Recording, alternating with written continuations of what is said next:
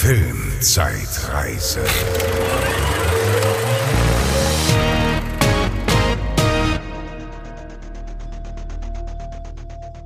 Hallo und herzlich willkommen zur Filmzeitreise. Ich bin die Bezi Ich bin der Franz, hallo. und wir ähm, besprechen Filme von vor 20 Jahren, also vom Dezember 2002. Ja, Das ist der Monat, in dem wir jetzt sind. Ähm, ich glaube, wir werden ein bisschen kürzer, weil es gab einiges gar nicht so richtig zu streamen. Es gab Monat. generell sehr, wenig, was überhaupt interessant war. Genau. Es drängt sich ein bisschen der Eindruck auf, dass die Furcht vor dem großen Blockbuster dieses Monats, vor dem Herrn der Ringe, bei einigen Studios vielleicht doch etwas größer war. Ja. Dass man gesagt hat, komm, schieben wir mal lieber in Januar oder in nächstes Jahr, weil die äh, Box Office, das Box Office scheint klar verteilt in diesem Monat zu sein. Ja, ja, dann haben sich vielleicht die anderen nicht so richtig getraut, aus, der, Ja, aus dem Pushen zu kommen. Ja, also deswegen ähm, werden wir ein bisschen kürzer, aber wir geben unser Bestes auf jeden Fall. Ja es waren doch ein paar Sachen dabei, die schon ganz witzig und interessant waren. Ja.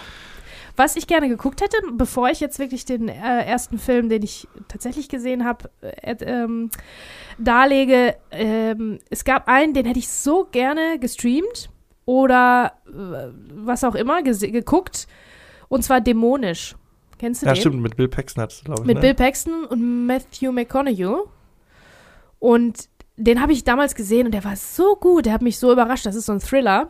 Und da spielen die halt auch, beide Schauspieler spielen da halt Rollen, in denen man die so gar nicht kennt. Mhm. Also äh, sind jetzt, die sind beide so die, die Everymans, ne? Also die, die Sympathieträger immer irgendwie. Und da halt nicht. Und ähm, den fand ich damals richtig toll. Da hätte ich euch gerne von erzählt, aber leider gab es den nirgendwo weit und breit. Aber wenn ihr dann den mal irgendwo äh, findet, für eine schmale Mark, dämonisch. Der ist wirklich Ja. Das ist schon mal ein guter Hinweis. Ja, es gab noch so ein paar andere Filme, irgendwie The Tuxedo mit Jackie Chan. Eigentlich gucke ich Jackie Chan-Filme endlich äh, eigentlich ganz gerne, aber das war so ein bisschen so, glaube ich, so der Film, ab dem es dann bergab ging. Äh, den habe ich jetzt auch, da haben wir uns jetzt nicht für entschieden, also den, also den auch noch zu gucken. Weil das jetzt nicht so spannend war irgendwie und ich wollte jetzt auch nicht über Jackie Chan herziehen. Ich ziehe lieber dann über andere Sachen her. Ähm, ja, und deshalb habe ich mich für einen anderen Film neben dem Herrn der Ringe entschieden. Mhm. Ähm, ja, soll ich mal loslegen? Leg mal los.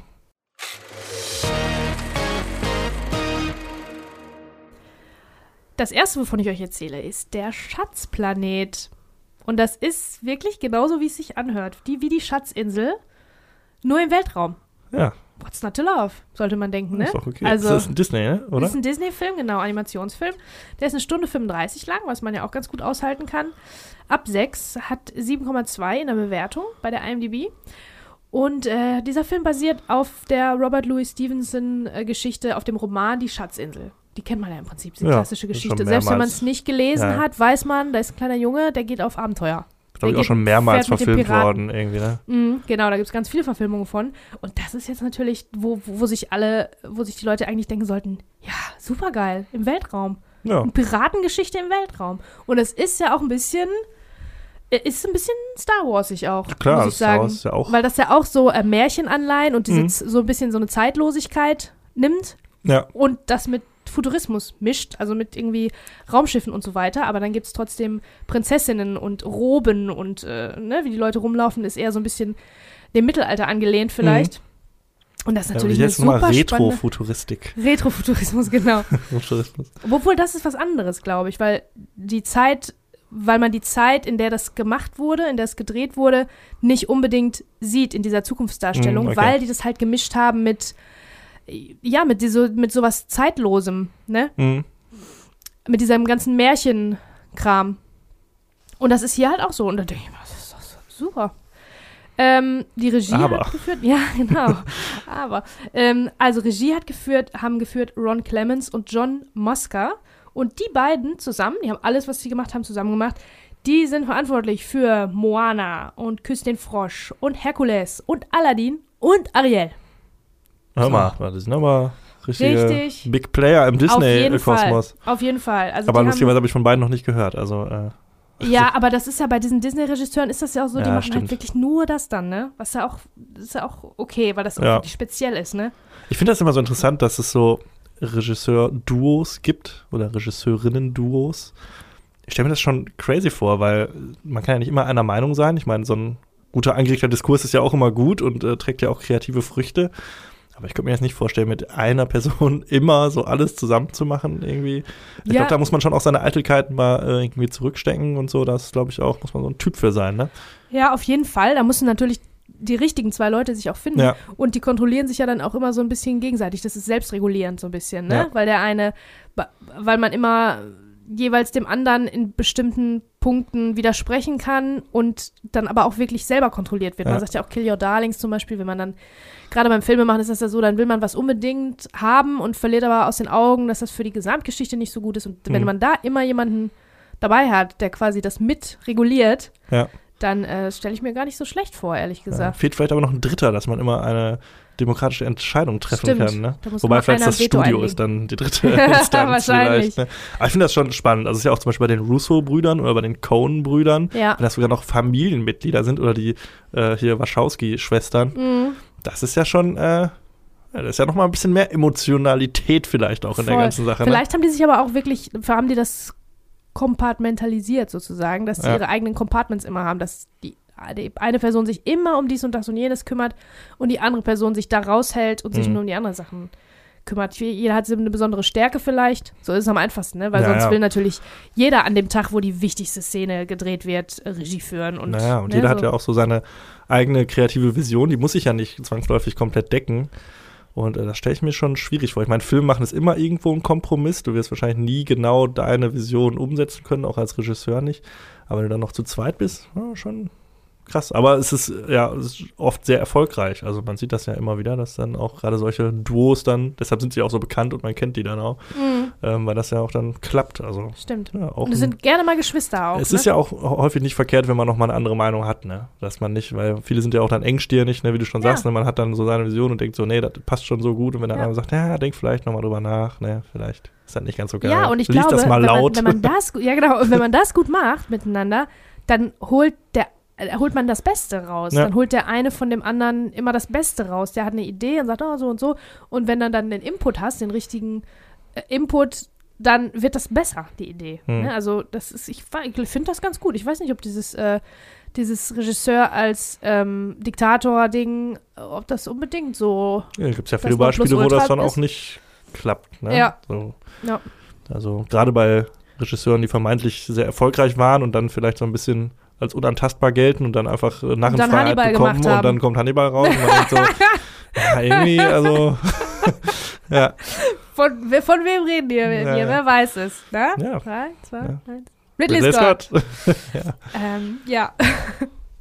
Gut, also tolle Sachen haben die gemacht. Ähm, hier sind dabei Joseph Gordon-Levitt, der hat auch tolle Sachen gemacht. Ne? Mhm. Den äh, kennt man ja auf jeden Fall aus, den, äh, aus ähm, dem letzten Batman-Film und der hat auch Regie geführt bei seinem eigenen Film Don John, der war auch richtig gut. Der ist im Prinzip ein Kinderstar gewesen Mhm. und ist dann aus der Rolle rausgewachsen und in eine neue Rolle rein. Also der ist wirklich auch ähm, unterhaltsam und witzig und auch ein richtig guter Schauspieler. Aber ich glaube, du hast lange keinen Batman-Film mehr gesehen, denn dazwischen gab es noch Das stimmt. einige andere Filme. Nein. Aber ich weiß, du meinst Dark Knight Rises, ne? Dark Knight Rises, ja. Ja. Der letzte von den, Von den Nolan. von den der Nolan mit Bane Ja, und so, den du nicht magst. genau. Den. ja. Ja, danach gab es noch eine. Stimmt, stimmt, stimmt.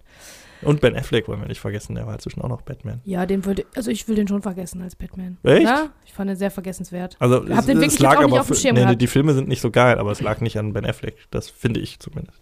Nee, nee, das stimmt schon.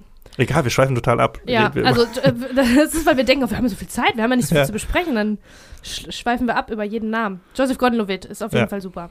Wer auch super ist, ist Emma Thompson, unsere äh, da habe ich auch eine Anekdote. Dame äh, aus tatsächlich Liebe, wie ihr sicher äh, Reden wir nächstes Jahr derzeit- drüber. ja? Ja, Kommt der nächste? Ah, cool. Aber ihr werdet den sicherlich schon geguckt haben oder in den nächsten paar Tagen äh, euch zu Gemüte ich habe noch nicht geguckt, aber ich gucke ihn auch jedes Jahr. Ja. Aber äh, Emma Thompson, ja. Wolltest du eine Anekdote? Nein, nein, ich wollte nur äh, gucken, wie weit wir abschweifen können. Ja. Äh, Martin Short. Dann haben wir noch äh, Laurie Metcalf aus Roseanne. Brian Murray. Ähm, David Hyde Pierce. Michael Wincott, den kennt man auch als den ewigen Bösewicht. Also wenn ihr den seht, dann erkennt ihr den. Den Namen kennt man nicht so, aber ähm, der hat jetzt neuerdings in Nope zum Beispiel mitgespielt. Da war Mhm. der der, äh, der crazy Kameramann. Ähm, aber die Fresse kennt man einfach, ne? Und Roscoe Lee Brown. Das sind so die Leute. Also, jetzt habe ich ja schon gesagt. What's Not to Love, ne? Also eine Piratengeschichte, die sind sogar, also das Raumschiff ist ein Piratenschiff. Mhm. Und dann hat das Segel so, ähm, das hat dann so, so komische metallische, wie so ein, wie ein Raumschiff, wie ein richtiges Raumschiff. Das hat dann das Segel, dieses altmodische Segel, besteht dann aus so metallenen, äh, weiß ich nicht, metallenem Material, wie, Okay, wie, ja. ein, wie ein Raumschiff, wie ein echtes Raumschiff vielleicht gebaut würde. Also diese Kombination und dieses, dieses den Mischmasch finde ich echt total cool. Ja. Und irgendwelche. Lässt äh, sich prima Spielzeug draus bauen. ja, auf jeden Fall. Ein dicker Pirat mit einem Cyborg-Auge und einem, ähm, der hat kein, kein Holzbein, sondern so ein, so ein Roboterbein und so. Mhm. Hat er auch Also du einen auch- Roboter-Papageien auf der Schulter? Nee, nee, aber es gibt so Roboterviecher, es gibt auch Creatures, das ist Mhm. auch wie bei Star Wars im Prinzip, dass äh, ni- nicht alle nur Menschen sind, die da im Raum, im, im Weltraum unterwegs sind. Verschiedene Creatures und so. Und im Großen und Ganzen geht es um einen, um einen Jungen, einen Teenie, einen rebellischen Teenie, der ein großes Abenteuer erlebt, ne? Der Mhm. Pirat sein will, der unangepasst ist, der zu Hause nicht reinpasst und immer Blödsinn macht und so, wie Teenies halt so sind. Ähm, und will seiner Mutter helfen, die verliert ihr, ihr Inn, also ihr Restaurant, was sie Mhm. da hat. Und das ist halt so ein richtiges Inn, wie so ein aus dem Mittelalter, wie das, wo bei, die bei Herr der Ringe Mhm. irgendwie ihren Ja. Met trinken. Also ganz abgefahren, diese Kombination. Ähm, ja, und diese Figur, äh, Jim, natürlich gesprochen von Joseph Gordon-Levitt, hat auch wirklich richtig viel Tiefe. Also der hat diese ganze Coming-of-Age-Geschichte, äh, spielt Mhm. hier echt eine große Rolle. Äh, ja, und der geht auf ein Piratenschiff und dann erlebt er da das große Abenteuer auf der Suche nach dem großen Schatz, nach dem Schatzplanet. Ja, ist alles, äh, denkt man sich, alles top. Ja, also Das- bis jetzt denke ich echt, warum habe ich den noch nie den- gesehen? ja, nee, ich habe also den noch nie ich- gesehen. War ja hin und her gerissen, welchen ich dir quasi gebe als Hauptfilm und ich kann mir vorstellen, dass du den gerne magst. Also ich würde dir den so oder so auf jeden Fall äh, empfehlen. Mhm. Es gibt, es gibt eine kleine Liebesgeschichte, die ist wirklich aber nur eine, eine Randnotiz. Also die passiert auch den Randfiguren, nicht der Hauptfigur, was ja auch erfrischend ist bei Disney. Es gibt keine Prinzessinnengeschichte. Gesungen wird erst bei 35 Minuten, Mhm. was Für dich ne? gut ist. Für, ja. dich, für, für mich ist das gut. Und äh, die Songs sind von, äh, von den Goo Goo Dolls. Kennst du noch? Nee. Das ist so eine oh, Alternative Rock Band. Weiß ich gar nicht, ob ich die als Rockband bezeichnen soll. Das ist so eher so Gitarrenpop. Pop. Die haben diesen ganz berühmten Song gemacht zu ähm, Stadt der Engel. Iris. Goo Goo Dolls, Iris. Mhm. Wenn du den, du wirst sofort wissen, was ich meine. Okay. Auf jeden Fall hat das alles so ein bisschen so ein, so ein bisschen alternativen Hauch. Die Songs hören sich nicht so an wie Musicals, wie bei allen anderen Disney-Filmen, Mhm. sondern so ein bisschen, bisschen äh, gitarrenlastig. Ja. Was auch ganz cool ist. Ähm, äh, der Film ist auch sehr beliebt. Also viele Fans mögen den gerne und haben geschrieben, oh, super Film und so. Ich glaube, der ist für, für die für die Jungs auch eher, ne? weil da Mhm. so wenig Kitschiges und wenig Prinzessinnenkleider und sowas alles passiert. Das Problem ist, das ist einer der größten Disney-Flops ever. Also der Ja, hat gut. 180 Millionen Dollar gekostet. Davon waren What? Alter. 40 Millionen davon waren für Marketing. Weil ich habe auch gelesen, Äh, dass dieser Film übergemarketet wurde, überpromoted, sodass niemand den hinterher sehen wollte, weil alle so genervt davon waren. So wie Frozen, überall gibt es Zeug davon, hm. Merchandise und so. Und das ist mit diesem Film wohl auch passiert, dass das so über, über äh, ähm, promoted wurde für 40 Millionen. Äh, ja. Und Ja, weltweit ist- hat er nur 100 Millionen eingespielt. ja gut, das ist natürlich ein kapitaler Flop. Fast 80 Millionen Verlust. Ja. Das ist ganz interessant, weil wenn man äh, so die Produktionsbudgets von Filmen äh, sich anschaut, häufig ist das Marketingbudget nicht in diesen Zahlen inkludiert. Also wenn jetzt irgendwie, keine Ahnung, Herr der Ringe 300 Millionen gekostet hat, alle drei Filme, dann geht man häufig davon aus, dass das Marketing das Ganze nochmal verdoppelt, ungefähr die Zahl. Ach so. Von daher äh, ist das wahrscheinlich jetzt, äh, 40 Millionen wahrscheinlich jetzt gar nicht so der Überdings, aber trotzdem ist natürlich, wenn du plus Marketingbudget und dann, ja, so wenig einnimmst, ist das natürlich, also, ja, ein riesen Misserfolg. Ich meine, Disney Mhm. wird es verkraften können, aber Ja. es ist, äh, ja.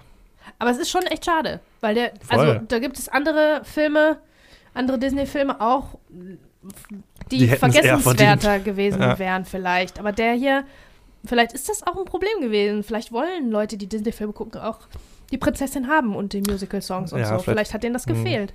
Das kann sein. War nicht ein Jahr zuvor, war doch Atlantis oder was? Atlantis, genau. Und das war ist so ein auch so ein bisschen- bisschen vielleicht in die Richtung. ne? Genau, und das haut so ein bisschen in eine ähnliche Kerbe, ja. Das ist halt wirklich so ein Abenteuerfilm. Da gibt es so einen Moment, der ist wie original aus äh, Indiana Jones, äh, der Grals-Moment, wo das, der Boden sich auftut und der kann drankommen an den Gral und Ja. Guck mal, was hatten wir bis jetzt? Wir, wir hatten ähm, Königreich für ein Lama und Atlantis 2001 und jetzt hatten wir Lilo, Lilo und und Stitch, Stitch. und äh, Schatzplanet in 2002. Gut, das sind jetzt wirklich nicht so die, die einem so erst ins Gedächtnis kommen, wenn man an Disney denkt. Ne? mh, Es war, glaube ich, auch nach den 90ern, so nach König der Löwen und so, was ja alles so ziemlich krass und erfolgreich und Ariel und hier und da. mh. War, glaube ich, Anfang 2000 auch so ein bisschen so ein, ja, ja, ich so auch nicht ganz so. Also ich, vielleicht ist es auch, vielleicht ist es auch das, was man will, wenn man Disney-Film guckt, diese Mhm. Epik. ja. Vielleicht muss das episch sein. Vielleicht müssen da ähm, viele Lieder gesungen werden von Elton John, so richtig krass, die in Popkultur übergehen und so, ne? Ich frage mich das sowieso manchmal, also auch bei Frozen. Frozen ist ja jetzt so der letzte richtig große Disney-Hit, der auch alles in Mhm. den Schatten stellt. Ja. Äh, Habe ich auch nie verstanden, warum. So, weil Story ist Ja. jetzt auch nicht so mega. Liegt jetzt nur an dem Song oder an den Songs?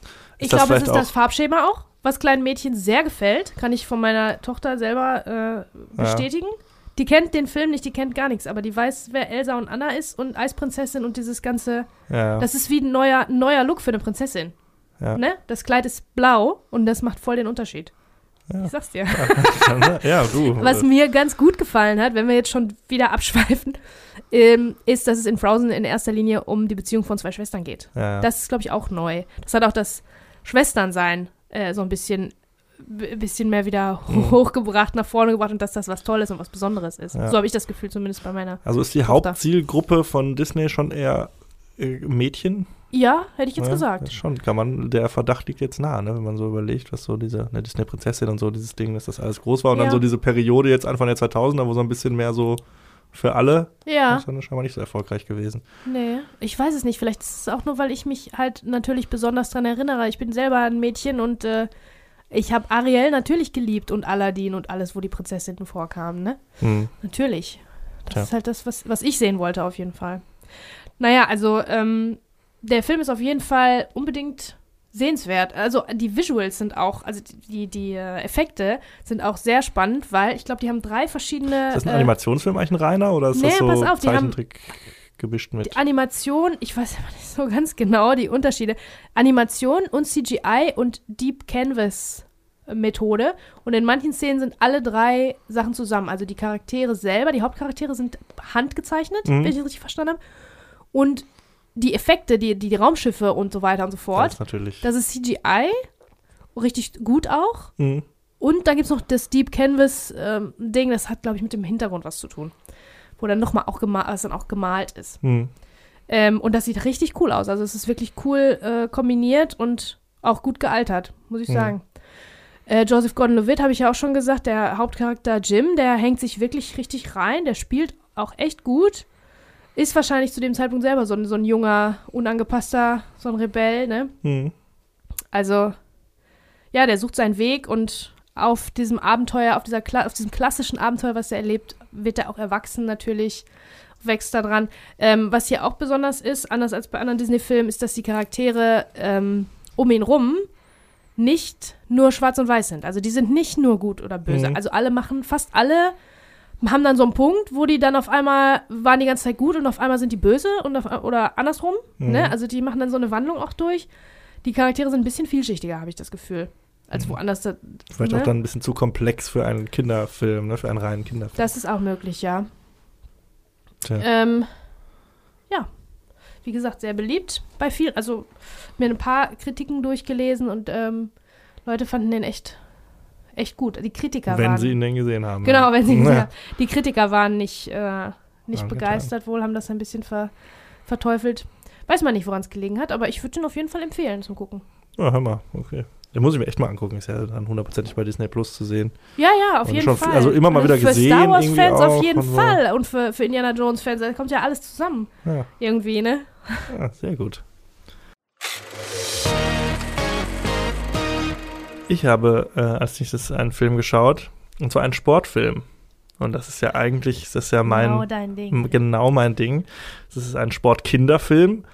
Auch das kann ich gut äh, verkraften, wenn man so Mighty Ducks oder sowas sich anguckt. Und zwar ist das der Film Like Mike mit Bow Wow. Kennst du Bow Wow? Lil Bow Wow oder warst du damals Äh. zu alt? Nee, ich kenne den aus irgendwelchen, ähm, aus irgendwelchen Feeds. Guck mal, diese Kinderstars, wie die jetzt aussehen. Ja. da kenne ich den. ja, da hast du schon genau richtig gesagt. Bow Wow oder damals noch Lil, Lil Bow Bow Wow, Wow. ja. Der hat das dann irgendwann abgelegt, weil er natürlich nicht mehr Lil sein wollte. Das war ein äh, Rapper, der wurde, als er sechs war, von Snoop Dogg entdeckt und hat mit 13 seine erste Platte rausgebracht. Das war, glaube ich, 2000 oder so. Und da kennt man den Song Bow Wow Wow Yippie Yo Yippie Yay. Ach, das ist von dem. Ja, Okay. sicher. mhm. Ne? Und das war so ein kleiner, ganz schnuckeliger Gangsterboy irgendwie. Und äh, der hat hier in seinem, ich weiß nicht, ob es sein erster Film war, oder hat hier eine äh, Filmrolle abgestaubt mit 15 Jahren in diesem Fall. Und zwar ähm, spielt er einen Waisenjungen in einem Waisenhaus, der äh, ganz passabel Basketball spielt, sag ich mal. Und eines Tages bekommt er durch einen verrückten Zufall ein paar Sneaker, gebrauchte Sneaker, die vermeintlich Michael Jordan als Kind mal gehört haben, denn da drin sind die Mm. Initialen MJ Mhm. zu sehen.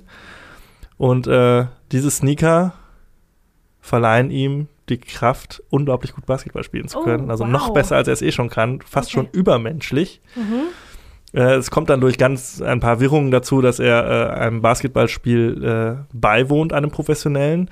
Und dann gibt es in der Halbzeit so ein, so ein Spiel, irgendwie, ja, okay, hier einer aus den Zuschauern darf jetzt mal hier gegen unseren einen Profi spielen, irgendwie ein paar Körbe werfen und wenn du gewinnst, dann, keine Ahnung, kriegst du, was weiß ich, irgendwas. Und natürlich fällt der die Wahl auf äh, Bow Wow, Mhm. dessen Charakternamen ich leider vergessen habe. Ja. Deshalb wird er nur Bow Wow heißen in meiner Review. Ähm, und der äh, macht den Basketballprofi mal eben nass. Und Mhm. zwar äh, ganz, auf ganz spektakuläre Weise, sodass die Teambesitzer und der Trainer sagen, diesen 15-jährigen Jungen, oder ich weiß nicht, wie alt er da spielen soll, 13, keine Ahnung, 14, der soll jetzt hier, äh, den, den verpflichten wir jetzt für unser Profiteam. Und der soll mitspielen hier bei uns. Oder erstmal soll er nur so als Marketing-Gag irgendwie äh, so auf der Bank sitzen, damit ein paar Zuschauer kommen. Und dann äh, stellt sich aber heraus, dass er nicht nur super gut Basketball spielen kann, sondern auch total die krassen Tricks und Ideen hat, worauf niemand vorher gekommen ist. Und dann spielt er tatsächlich mit den Erwachsenen mit und äh, ist äh, der Rising Star und der beste Basketballspieler, der da rumläuft. Das ist ein bisschen plötzlich Prinzessin, nur für Jungs, ne? Also das ist der, Kann der sein, Traum. sein, Auf einmal sein. darfst du mit den Erwachsenen Fußball spielen. Oder Genau, Basketball oder Genau. Und er ist natürlich halb so groß wie die alle, aber Ja. das ist vollkommen Mhm. egal. Ja, das trifft, äh, stößt natürlich bei äh, einigen seiner Teamkollegen, besonders bei dem, den er vorher quasi der Lächerlichkeit preisgegeben hat, nicht so auf Gegenliebe. Aber wie das so ist, die beiden lernen einander kennen und entwickeln eine Freundschaft zueinander und äh, am Ende löst sich alles natürlich wunderbar auf. Ja, es ist also eine ziemlich klassische Sport, glaub an dich selbst Geschichte, denn Mhm. wie geht es am Ende aus, wie es immer ausgeht. Die Das- vermeintlich magischen Schuhe gehen kaputt oder gehen verloren. Und dann, nein, du hattest es immer schon in Ja, dir. Ne? natürlich. Es sind nicht die Schuhe, sondern die Natürlich. Kraft ist in dir. Ja, ja. Ich habe noch überlegt, das ist in so vielen anderen Filmen so, aber Das mir ist mehr aber- eingefallen. aber es, es gibt, glaube ich, zig Filme, wo das so ist. Das habe ich mir aber überlegt, dass von Anfang an, seit du das gesagt hast, Ja, dass diese genau Schuhe so. natürlich Natürlich. nichts können. Aber in dem Film ist es dann so, dass das wie magisch, dass da so Ja, also Feenstaub ist rauskommt und dass sie magisch Ein bisschen anders, dargestellt die werden. äh, werden von, quasi von einem Blitz getroffen, diese Schuhe. Mhm. Und dann ist da auch so ein bisschen so, dann glowen die noch so ein bisschen. Aha. Und es wird so, es wird auch nie klar gemacht, dass es, ob es wirklich die Schuhe von Michael Jordan sind oder ob das jetzt wirklich äh, Magie ist, die da am Werke ist, wobei der Verdacht sehr nahe liegt. Aber am Ende ist es natürlich, er muss nur an sich selbst glauben. So. Und der braucht die Schuhe gar nicht. Ja, ja, klar. Ja, wie das so ist. Vollkommen egal, also ziemlich straightforward, vollkommen okay Geschichte. Das Drehbuch wurde, habe ich gelesen, für 500.000 Euro gekauft von irgendjemandem. Keine Ahnung, wer dafür so viel Geld ausgibt, aber okay. Ähm, das Ganze hatte ein Budget von 30 Millionen und hat 60 Millionen eingespielt. Wenn wir jetzt mal dieses Marketing-Ding noch dazu rechnen, war das wahrscheinlich ein ziemliches Plus-Minus-Null-Ding, also war jetzt nicht der Riesenerfolg. Ja. Nochmal kurz zu den harten Fakten. Das ist nämlich ein Film von John Schulz. Und das ist, wenn man den Wi- Wikipedia-Artikel, da gibt es keinen Link auf seinem Namen. Das Okay. ist schon mal immer schlecht Ja. irgendwie. Ne? Also dann geht man auf äh, IMDb und guckt und dann sieht man, okay, der hat das Making-of für Jurassic Park gemacht. Okay, schon mal nicht verkehrt. okay. Und noch so ein paar andere Kinderfilme, von denen mir aber keiner irgendwas gesagt hat. Ich glaube, das sind viel auch so Fernsehfilme und sowas gewesen. Ja. Keine Ahnung. Außer Bow Wow spielen dann auch mit Morris Chestnut. Das ist der, der den Basketballprofi spielt. Der hat in Boys in the Hood mitgespielt, in Last Boy Scout, Alarmstufe Rot 2. Also der war damals auch in einigen Filmen dabei. Dann haben wir Jonathan Lipnicki. Das ist der kleine Junge aus Jerry Maguire Ach ja, genau. und aus Stuart Little. Aha, ja, das ist so ein ja. kleiner mit der, Junge mit, mit der Brille. der hat einfach der süße Junge ist. Ja, so, ja, Ne? Der mhm. spielt irgendwie den besten Freund von Bow Wow. Dann haben wir äh, Crispin Glover. Oh, Das ist- zurück in die Zukunft. Ja, jemand zu Hause. George McFly. Ne? Genau. Das ist George McFly. Dann haben wir äh, Jesse Plemons, ganz jung. Der hat in Breaking Bad dann mitgespielt, Game Night und äh, Hm. Jungle Cruise, zuletzt auch so ein Disney-Film. Wir haben Eugene Levy aus American Pie, Ah. kennt man ihn, den Vater. Ja. Und Robert Foster aus Mulholland Drive zum Beispiel. ja. Mhm. Also äh, ein ziemlich guter Cast und jede Menge Basketballgrößen der Mit Zeit Cameos, haben ne? da auch äh, Mhm. Cameos. Und den besten hat tatsächlich unser Dirk Nowitzki. Ach echt? Der hat auch die, den einzigen Gag, der bei mir gezündet hat. Das ist nämlich irgendwann, da kommt natürlich dann irgendwann so eine Montagesequenz in der Mitte, wo wir sehen, dass er total äh, die NBA kurz und klein schießt und alle Fans von ihm werden. Und dann ist irgendwann kommt Dirk Nowitzki zu ihm an und sagt so, ey, ähm, du kannst schüchtern, kann ich irgendwie ein Autogramm von dir haben für meine Cousine? Und dann fragt, wow, wow, wie heißt denn deine Cousine? Und Dirk Nowitzki sagt, Dirk. und das, das ist tatsächlich ganz witzig gewesen. Ist super flach, ja. Aber ja, äh, das ist ganz, äh, hatte mich auf jeden Fall.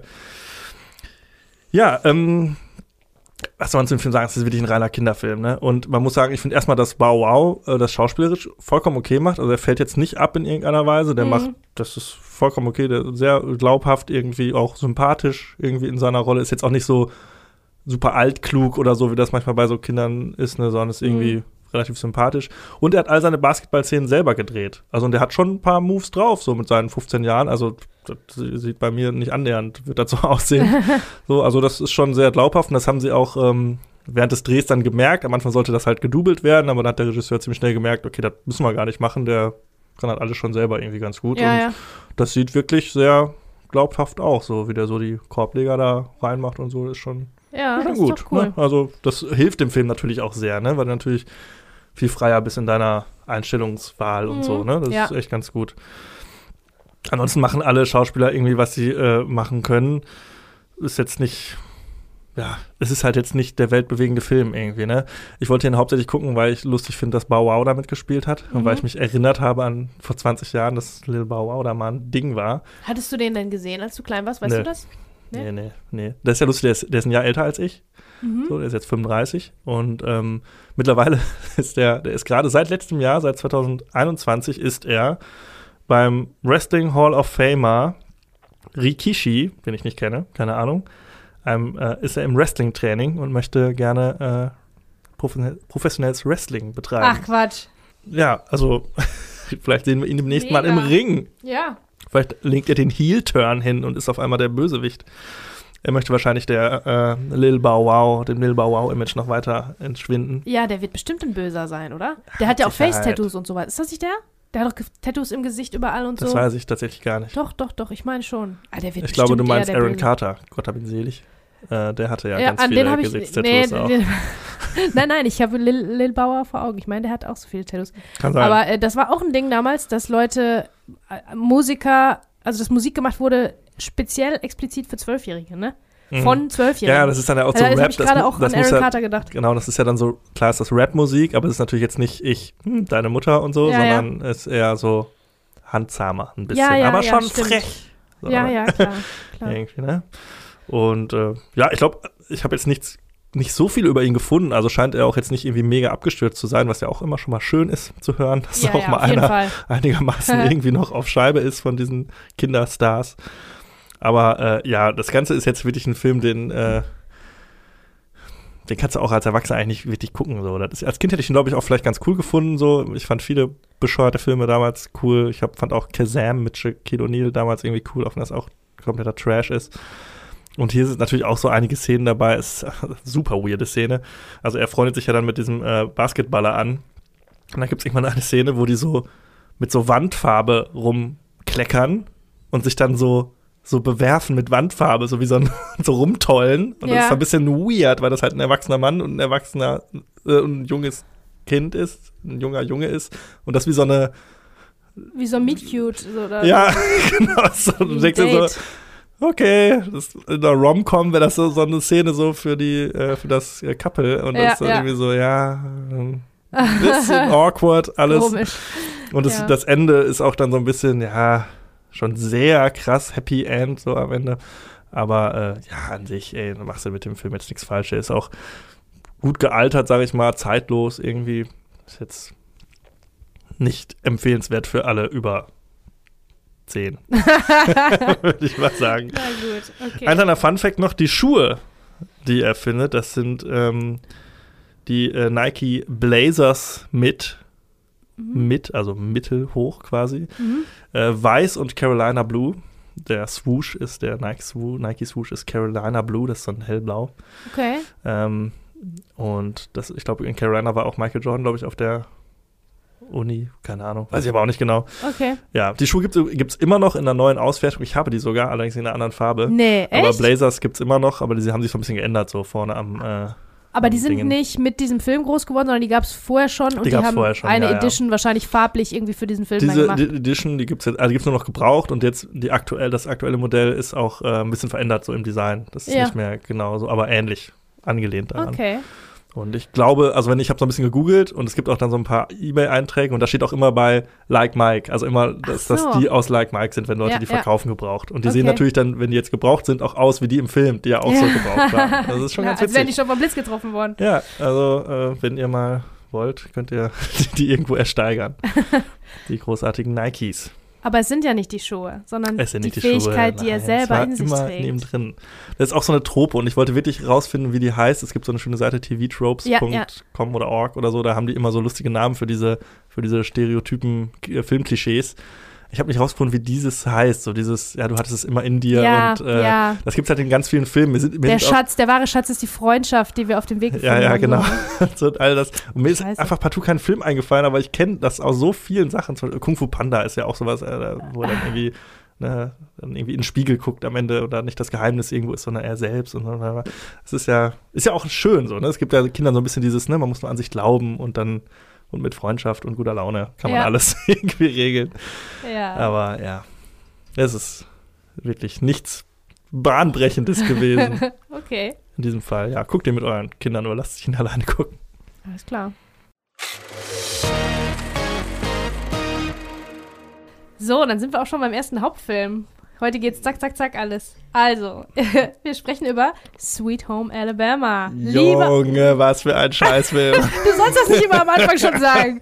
Liebe auf Umwegen ist der deutsche Boah, dieser Untertitel ist auch schon so scheiße, ey.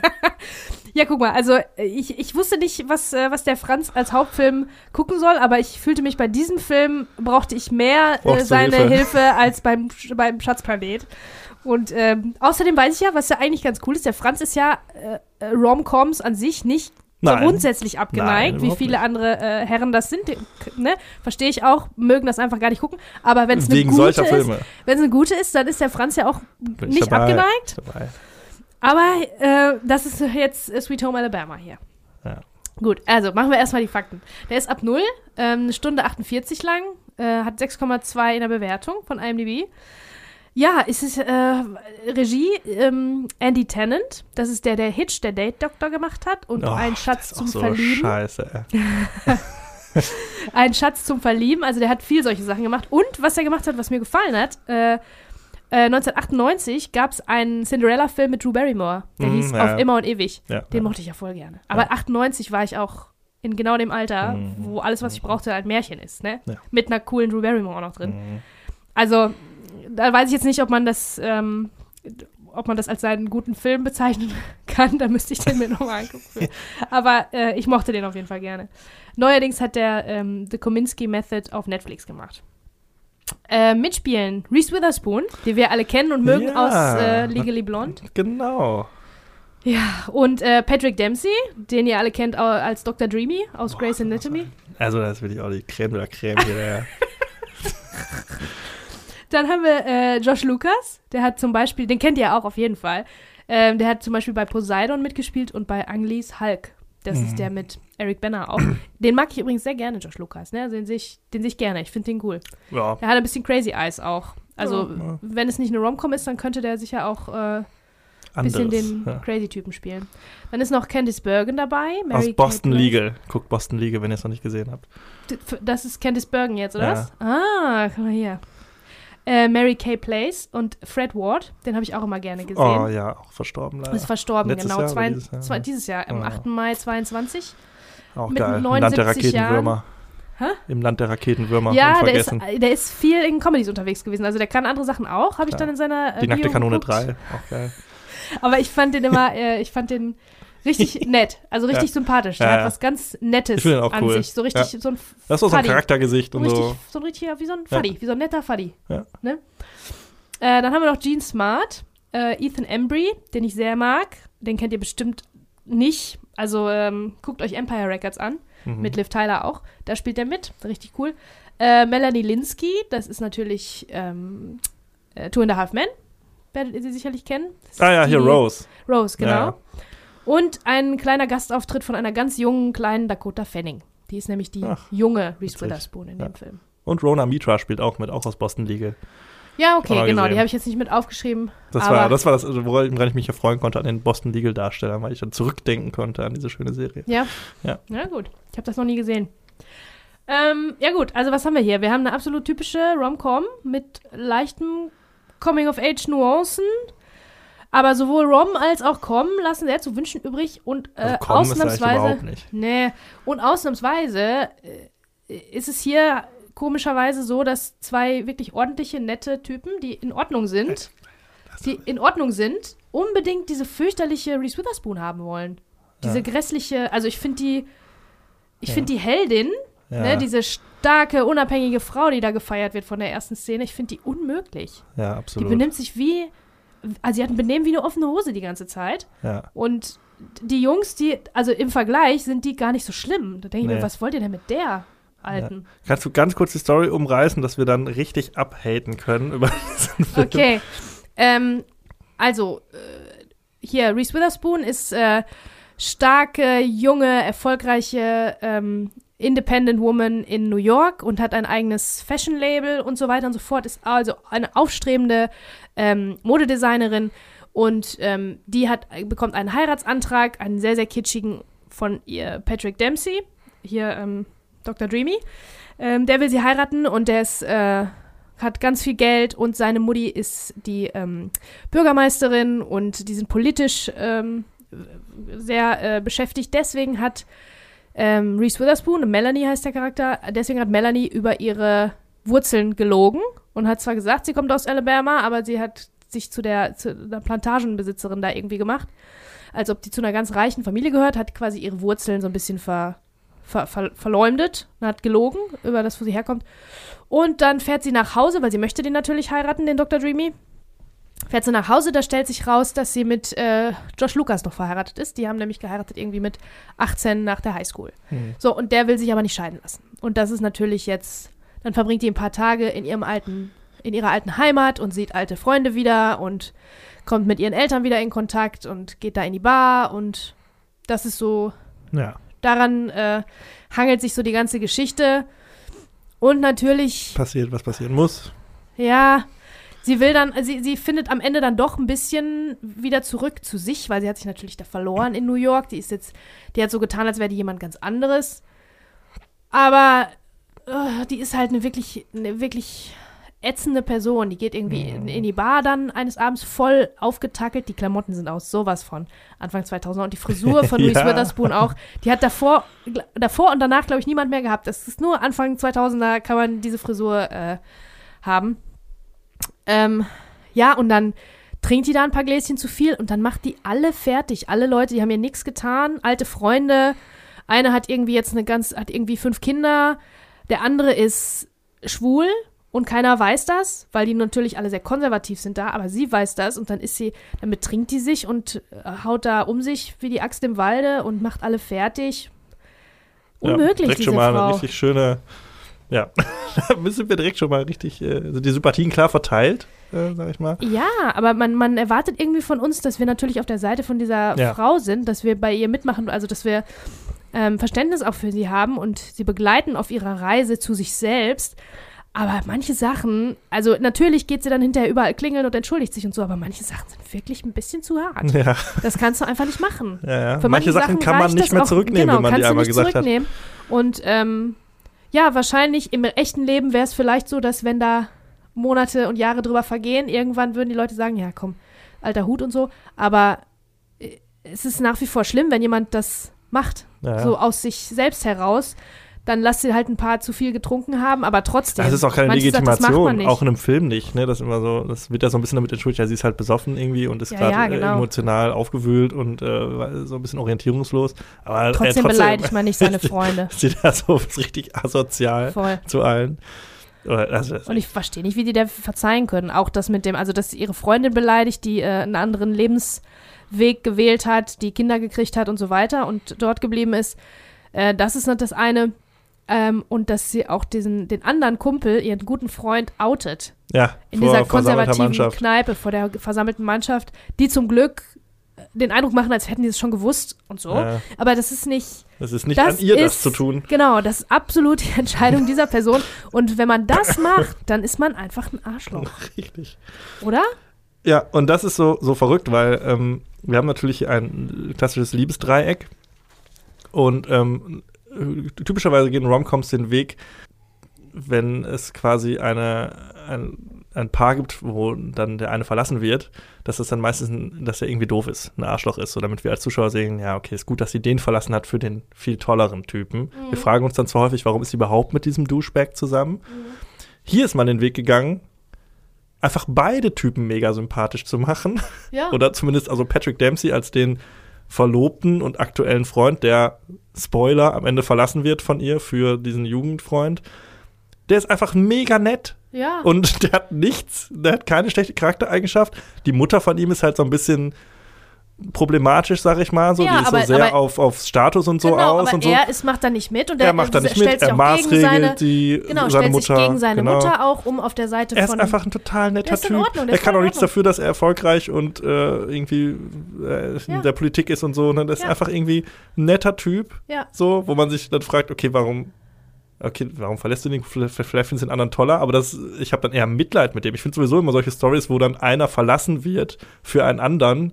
Was ja immer so ein bisschen mit, ja, auch Ja. einem Betrug einhergeht dann Ja, häufig, ne? Wo ich mir denke, ja, das ist jetzt vielleicht sehr romantisch, weil sie jetzt die wahre Liebe gefunden hat und so, aber es gibt halt immer einen beschissenen. So Genau. am Ende. Auch Aber wenn das vielleicht ein Arschloch dann ist, aber Ja, aber und in, in anderen Filmen wird das gerne so gemacht, dass es auf jeden Fall eine Szene gibt, mindestens eine, wo klar wird, warum dieser Typ verlassen werden sollte. Wo Genau, weil es- rausgestellt verdient wird, dass er, dass es verdient hat in ja, dass er. Katzen quält. Keine Ahnung. Ja, irgendwie sowas Blödes. Irgendwie sowas. Aber ich meine, Diese Szene gibt's aber nicht. nee, gibt's nicht. Die sind ich dachte die ganze Ordnung, Zeit, beide. wann kommt jetzt raus, dass Patrick Dempsey eigentlich ein Arschloch ist? Ja. Und damit wir sagen, gut, dass sie den los ist. Gut, dass sie jetzt zu diesem anderen Dude Mhm. zurückgegangen ja. ist. Aber eigentlich zeigt sich die ganze Zeit nur, was sie für ein Arschloch ist. Also es ist auch nicht so, dass sie sich da, ja, dass sie sich da die ganze Zeit offensichtlich ähm, sch- arschig verhält zu den Leuten. Die geht auch hin und macht Späße mit denen und, und entschuldigt sich dann, wie gesagt. Aber die macht halt so, die hat halt Dinge gemacht, die finde ich sind, die zeichnen mehr ihren Charakter als eine Entschuldigung, das wieder gut machen Ja. könnte. Wie zum Beispiel, äh, die hat äh, ganz nette Eltern, also da sind immer so ein bisschen Eltern-Kind-Komplexe, auch sind Mhm. einige ge gezeigt. Die hat ein bisschen Probleme mit ihrer Mutter, aber Fred Ward, ihr Vater, ist der liebste Typ und die wohnen da in einem kleinen Häuschen, was so ein bisschen vollgestellt ist, wie Häuser von Eltern gerne mal so sind. Und die schämt sich so sehr, dass sie das verloren, dass sie also, dass sie von ihren Eltern nichts erzählt hat, dass sie von ihrem Upbringing, wo sie groß geworden ist, wie sie groß geworden ist, dafür schämt die sich Ja. und erzählt das nicht. Und ich sag dir, Patrick Dempsey hätte das null, null was ausgemacht, weil er ist ja Nee, in Ordnung. der kommt ja auch am Hätte Ende da rein und gestört. das ist ja auch vollkommen okay. Die Einzelnen, die so ein bisschen damit äh, so anecken, sind ihre, glaube ich, Arbeitskollegen oder Freunde aus New York, die dann im letzten Akt so dazukommen und mal kurz zeigen, dass es da ein, so eine Art Culture Clash gibt, irgendwie, das so ein bisschen. Aber Patrick Dempsey als der, der das ja eigentlich dann verkörpern sollte, tut es überhaupt nicht. Und auch die Mutter von Patrick Dempsey ist jetzt auch nicht so, dass sie sagt, was sind das ja eigentlich alles für Bauern? Tölpel oder so. So ist es Mhm. auch nicht irgendwie. Ne? Am Ende entscheidet ja auch Patrick Dempsey, ey, lass uns doch äh, hier heiraten statt in New York, so auch wenn meine Mhm. Mutter das will und so. Also es gab überhaupt keinen Grund, das zu verleugnen Ja. irgendwie. Und wofür sie sich, also ich finde das sowieso furchtbar, dieses ähm, sich schämen für das, wo man herkommt, finde ich ne, grundsätzlich eine, das, das finde ich einen schlimmen Persönlichkeitszug, wenn man sich dafür schämt, wo man herkommt. Und bei denen ist es ja auch noch so, es ist kein, es ist kein total abgefuckter Trailer. Es ist nicht, Nee. ähm, Mutti ist irgendwie äh, Prostituierte oder so, ne? Also es ist äh, wirklich Wofür man sich auch nicht schämen müsste. Aber Nee, genau, aber, aber es ist wirklich Ja. nicht so dargestellt, als ob es Ja. wirklich das aller, Allerschlimmste ist, was man sich vorstellen kann, wo man groß geworden ist, sondern ein normal kleines Haus. Einfache Leute halt. ist einfache, ganz normale, einfache Leute, Ja. die einfache Sachen mögen. Ja. Was, backen und so. Die Mutter backt und kocht und keine Ahnung, was sie Ja. macht.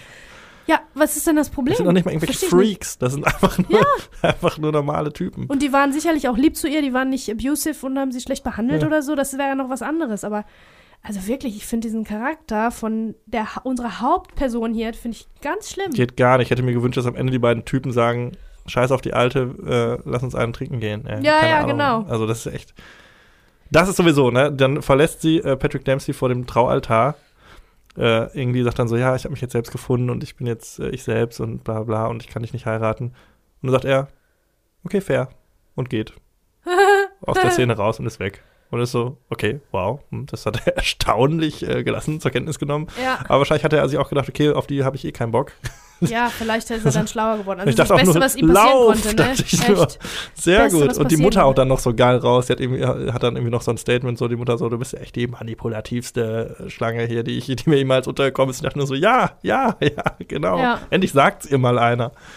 Ja, ja. Aber es wird dann so verkauft als großer Triumph des äh, Kleinbürgerlichen ja, über das. Triumph äh, der Liebe. Ich glaube, ja. Reese Witherspoon haut ja sogar der Mutter dann noch einen auf die Mütze, Ja, ja, und dann jubeln sagt. alle und hier und da und alle applaudieren. Yeah. Also man versteht wirklich überhaupt nicht, warum irgendwer die mag. Auch noch so eine Kleinigkeit ähm, bei Josh Lucas, äh, also ihr Highschool-Freund, den sie dann hinterher auch auswählt. Den mag sie auch nur, weil sie irgendwann merkt, dass er erfolgreich Ja.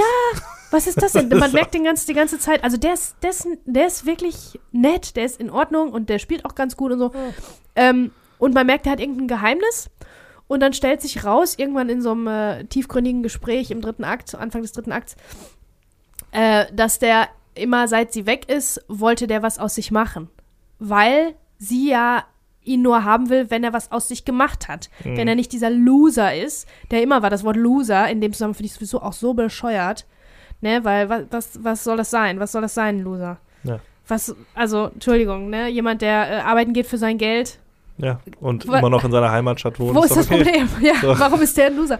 Naja, und ähm, dann wollte er was aus sich machen und ist auch im Prinzip so ein bisschen in die Kunst gegangen und er sammelt äh, quasi, wenn ich es richtig verstanden habe, Blitzeinschläge. Also er lässt den Blitz einschlagen in Sand und dann Ja, buddelt er das ihn aus und ähm, keine Ahnung, also es ist halt so, so ein bisschen abstrakt. So, und das hat er dann im Prinzip aus sich gemacht und angeblich für sie, damit sie den dann mag. Und es funktioniert auch, weil die so eine oberflächliche Scheißkuh ist. Ja. Dass anscheinend, ja, guck mal, jetzt hat er ja doch was Tolles aus Ja, ja, das super, dann dann nehme ich den jetzt. mal, ja, dann äh, Boah. ist ja ein ganz anderer Schnack auf einmal. Ja, Ja, Also echt, das ist diese alte, das Dorf kann sich nicht freuen, die zurückzuhaben, sag ich, wie es ist. Also, ja. ist, Ich weiß auch nicht, was ich, was ich da. Also die haben jetzt mal vom, vom, vom Filmischen her, die beiden, die haben schon Chemie. ja, Das also das liegt aber, Reese, Reese Witherspoon ist halt auch eine super Schauspielerin, das muss man natürlich sagen. Aber ich meine, hier die Rolle ich ist die natürlich, längst nicht so gut die ist halt Natürlich verschenkt, Blond. die ist ne? halt verschenkt an diese Rolle, ne? das ist halt, aber natürlich äh, schafft die es eine Chemie herzustellen mit äh, hier dem einen Fregel. Mit Mhm. Patrick Dempsey hat die nicht so wirklich so, aber der hat auch nicht so viel zu tun. Die haben nur im ersten Akt so ganz kurz miteinander zu tun, dann haut Ja, sie halt ja. ab. Und dann haben wir immer so, zwischendurch verlieren wir Patrick Dempsey dann auch komplett aus den Augen. Der kommt dann am Ende nochmal wieder, um Ja. sich zu verabschieden. Und dann Ja, war ja. es das auch. Äh, also, ja. Ja, die Die halt Nebencharaktere sind eh alle irgendwie eigentlich ganz. Ja, ja, ganz das cool, finde ich so. auch. Das finde ich auch. Ich finde auch so dieses Kleinstadtleben, wie das da so gezeigt wird, das wirkt auch nett irgendwie. Da würde ich. das sind alles irgendwie nette, verrückte, Ja. so ein bisschen, ja, wie gesagt, drollige Ja. Figur, ne? Irgendwie. Ja, stimmt. Also das, das ähm, finde ich auch ganz gut. Weiß ich jetzt nicht, wenn man mit jemandem spricht, der von dort ist, der aus Alabama ist, würde der das vielleicht anders sehen. Aber ähm, da muss man natürlich auch aufpassen, dass man nicht zu sehr in irgendwelche Klischees dann abdriftet. Und eine ganze, Äh, ein ganzer State oder eine ganze Stadt ist so und so und drückst Naja. den Stempel drauf. Das finde ich, glaube ich, haben die hier ganz, ganz nett gemacht. Also die wirken wirklich alle sympathisch. Es wirken einfach alle sympathischer als unsere Hauptfigur Melanie. ja, sie ist wirklich die einzige, die keiner leiden kann. Richtig versnobte, arrogante Kuh. Ich war, also ich war auch sprachlos. Ich fand den richtig kacke, den Film. Ich habe ihn ja gerade noch geguckt, bevor ich hingekommen bin und ich hatte schon überlegt, ihn vorher abzubrechen, damit ich pünktlich kam, denn so kam ich zehn Minuten zu spät, aber ich habe es noch durchlitten bis zum Ende Ja. und äh, dachte nur, also das ist ja wirklich. Und der war erfolgreich, ne? Mhm. Dieser Film. Ich glaube, der hat irgendwie das Sechsfache seines Budgets eingespielt, habe ich äh, dann noch nachgelesen. Und dann war wieder so, das ist ein Film, der nur von Männern gemacht wurde, Mhm. für offensichtlich Frauen als Zielpublikum, wie das ja häufig bei diesen Romcoms ist. Die sind ja, würde ich sagen, hauptsächlich für Frauen gemacht. Und ich finde es dann schon crazy, dass sowas so funktioniert. Und wenn man sich mal anguckt, Romcoms, die von Frauen für Frauen gemacht wurden, sind meistens dann eher so unter dem Radar. Woran liegt das? Weil das ist ja wirklich, keine Ahnung. Ich finde, diese Story ist ja schon so, es ist ja so, weiß ich nicht. Wen soll das ansprechen? Ja, keine Ahnung. Also, es trieft halt alles vor Kitsch auch. Äh, am Anfang gerade. Aber wen das jetzt ansprechen soll, weiß ich nicht. Also, mich hat es gar nicht Ja, angesprochen. aber aber es hat scheinbar viele das. Menschen angesprochen. Vielleicht ist es aber auch so ein bisschen dieses All-American Girl, was da gezeigt wird. Und zu der Zeit, vielleicht war das auch so ein gewisses Ich-Ich-Ich-Ding von Frauen. So, ich hole mir jetzt, was ich will und ich möchte. Ja, und meine Vielleicht war das ein bisschen zurück anders so. als genau. jetzt einfach. ja. Vielleicht war das dann nicht so äh, verpönt. Vielleicht war es ja, ach, guck mal hier, die, die hat ja zwei Typen, die, äh, die ihr hinterherrennen. Das ist ja super und Applaus und äh, erfolgreiche Karriere auch noch. Und. Ja, ja. Und am Ende ähm, entscheidet aber dass sie ein Arschloch Liebe. ist, das ist so ein bisschen dann, war dann irgendwie egal oder was? Auch wenn man ein Arschloch ist, dann kriegt man hinterher den Ja. guten Typen oder wie? Also finde ich echt, finde ich echt Ja. unmöglich. Die Klamotte ist so 90er, ähm, äh, 2000er, das ist wirklich der Wahnsinn. Alles selbst designt von Reese Witherspoon natürlich. Also ich, äh, keine Ahnung. Ich finde es wirklich bemerkenswert, wie äh, unromantisch dieser Film für mich tatsächlich auch ist und auch dann wie un unkomisch, ne? Hast du ja auch schon gesagt. Mhm. Da ist auch wirklich gar nichts irgendwie Lustiges dabei. Es ist einfach nur tragisch, dieser furchtbaren Person zuzuschauen. Einen Moment finde ich ganz witzig, ähm, tatsächlich, also da habe ich so ein bisschen geschmunzelt, oder die Idee fand ich nett. Sie sucht dann äh, gegen Ende des Films ihren Vater und in den Südstaaten haben die immer so, das ist tatsächlich so, dann äh, reenacten die so ähm, den Bürgerkrieg Ja, von damals, so Ja, ja. Nordstaaten gegen Südstaaten und dann äh, treffen die sich auf einem Feld und haben alle so, äh, sind in voller Montur und äh, kämpfen dann gegeneinander, so wie so ein Live-Action-Roleplay. ja. Und äh, irgendwann ist natürlich das ganze Feld übersät mit Toten vermeintlich. Und dann sucht sie ihren Vater, der da auch mitspielt. Und überall liegen quasi Leichen rum. Und sie ruft so Papa, Papa, Papa. Und irgendwann steht so eine Leichen auf und sagt, ja, wen suchst du denn? Ja, den und den. Und dann sagt er so, hier, äh, sechstes Regiment. Und auf einmal stehen alle Leichen auf und sagen, ja, habt ihr den und den gesehen? Nee, ja, der müsste da hinten irgendwo liegen. Und dann legen sie sich alle wieder hin. Das, fand das war natürlich ganz witzig, weil da natürlich so mit der Erwartung gespielt wird. Das ist, sieht natürlich erstmal so, hat man sich dieser Ikonografie aus Kriegsfilmen bedient, dass da alles so mit Leichen übersät ist so und sie stapft da so zwischendurch und dann wird das halt alles so humoristisch gebrochen und äh, entkräftet. Und Ja. ja, äh, ja das, das fand ich ganz nett. So, aber ja, das war dann auch schon alles. Mhm. Ja. Ja, also ähm, kann ich nicht ernsthaft empfehlen, kann ich empfehlen, um äh, drüber abzuhaten. Wa- Was ich gerade überlegt habe, vielleicht ist auch noch äh, die Tatsache, dass es ist ja Weihnachten, wo der, als dieser Film ins Kino kommt. ja, hat mich auch gewundert, warum der keine Da Weihnachtsthematik sind hat. keine Weihnachtsfilme diesen Monat gewesen, Ja, glaube ich. Und ich glaube, man braucht vielleicht einfach zu Weihnachten eine Romcom. Ja. Und deswegen sind die Leute da reingegangen. Das kann sein, ja. Aber Oder? da kommen wir natürlich dann Weil nächstes Jahr. das, äh, Nächstes Jahr kommt Nonplus die Ultra der Weihnachts Ja, genau. Romcoms. der Weihnachts-Romcom. Ja, ähm, So, Kackfilm. das, ist, das ist so das, was ich zu sagen habe. Aber nichtsdestotrotz, guckt es Nein, und sagt guckt es Bescheid. Äh, du musst dich dazu durchregen zu sagen, guck das nicht. Ich weiß, du willst nie Ich was glaube nicht auch viele, empfehlen. das Schlimme ist, ich glaube, Den kennen super den, viele. den kennen Leute Ja, ja. schon. Ich hatte den auch schon mal gesehen. Ich fand den, meine ich, damals auch schon total kacke und habe dann keinen Gedanken mehr dran verschwendet. Und dass ich den jetzt nochmal äh, analytisch mit analytischem Auge gucken musste, ist natürlich. Das ist nicht Ja. leichter gemacht. Nee. Hat eben nicht gut getan, dem Film. Ja, Ja, den kann, sollte man wirklich äh, Gehirn aus, äh, wenn überhaupt, gucken. ja, ist ein Kackfilm auf jeden Fall. Sehr gut. Ha, guck mal, das ist nochmal ein Statement. Ganz und gar kein Kackfilm. Zumindest laut meiner Auffassung Bezi ist da vielleicht anderer Meinung, ist äh, der Herr der Ringe, die zwei Türme, der zweite Teil der Herr der Ringe-Trilogie. Jetzt kommen die Big Guns. Und ihr habt äh, es vielleicht schon an einer anderen Stelle mitbekommen, ich bin ein großer Fan dieser Trilogie. Und ähm, ich hatte tatsächlich lange offen gelassen, ob ich den als Hauptfilm nehmen soll in diesem ähm, Monat, denn ich habe natürlich letztes Mal schon ausschweifend über die Produktionsgeschichte und alles Mögliche der Herr der Ringe-Trilogie erzählt und die sind ja alle an einem Stück gedreht worden, deshalb würde sich ja vielleicht auch viel wiederholen. Dann haben wir allerdings beim äh, Blick auf den Monat festgestellt, dass es so viel anderes halt gar nicht gab. Und äh, so muss ich leider nochmal ausführlich über den Herrn der Ringe sprechen. Und äh, ja, ich bin natürlich vor allen Dingen sehr gespannt, was die äh, liebe Bezi dazu sagt. Denn auch sie musste diesen Film äh, wahrscheinlich erleiden, denn äh, er ist allein in der Kinofassung 172 Minuten lang und in der Extended-Fassung 226 Minuten. War lang. Auf jeden Fall Ja, war war, lang. sehr, sehr lang. War lang. Und ähm, wenn man da natürlich jetzt nicht so ein riesen Fan von ist, dann ist das, glaube ich, auch äh, nicht so einfach, sage ich mal, sich das alles reinzuziehen. Ähm, ich tue mich so ein bisschen schwer. Ähm, ich habe ich hab mir zwar ein paar Sachen aufgeschrieben, also ein paar, drei DIN A4 Seiten, aber äh, äh, so ein bisschen so eine Struktur da reinzubringen. Und deshalb äh, hoffe ich so ein bisschen auf deine Mithilfe, dass wir uns vielleicht so ein bisschen entlanghangeln. Okay. Ich würde erstmal ähm, ganz kurz zu den harten Fak Fakten, also das Film, der Film ist wieder von Peter Jackson, das Drehbuch ist wieder von Fran Walsh, Philippa Boyens und Peter Jackson und der ganze Cast aus dem ersten Teil kehrt auch wieder zurück. Aber wie das in zweiten Teilen von Trilogien immer so ist, lernen wir auch ganz viele neue Figuren kennen. Deshalb erzähle ich nur die Schauspieler, die jetzt dazugekommen sind. Das sind nämlich ziemlich namhafte. Zum ersten haben wir Andy Serkis als Gollum. Über den reden wir gleich noch sehr ausführlich. Da habe ich nämlich einiges mehr aufgeschrieben. Der hat danach noch in Prestige mitgespielt und in Star Wars und in Black Panther und jetzt in Endor, in der letzten Star Mhm, Wars-Serie ja. auch, die übrigens super ist. Sehr gut, ja. Ja. Dann haben wir Bernard Hill als König Theoden. Das ist der Captain von der Titanic gewesen. Ja, ich habe auch die ne? ganze Zeit gedacht, woher kenne ich den denn? Ja. Ach, die Titanic. Ja. Ja, das Captain von der Titanic. Ein bisschen die gleiche Rolle auch hier, ne? Ja, So ein bisschen das untergehende Schiff und. Ja, äh, genau. Nur das, ja, es geht besser aus für ihn. Zumindest in diesem Film. Dann haben wir äh, Miranda Otto als äh, Eowyn. Die hat danach nicht mehr so richtig viel gemacht. Die hat den Krieg der Welten noch mitgespielt mit Tom Cruise. Da spielt sie, glaube ich, die äh, Ex-Frau von ihm. Wir haben Carl Urban. Zum ersten Mal ist er mir da in einer Rolle aufgefallen. Und Carl Urban, der hat früher in Hercules und Xena zum Beispiel mitgespielt. Aha. Super geil. Und, Und jetzt neuerdings in The Boys. in The Boys. Wer The Boys noch nicht gesehen hat, sollte The Boys gucken.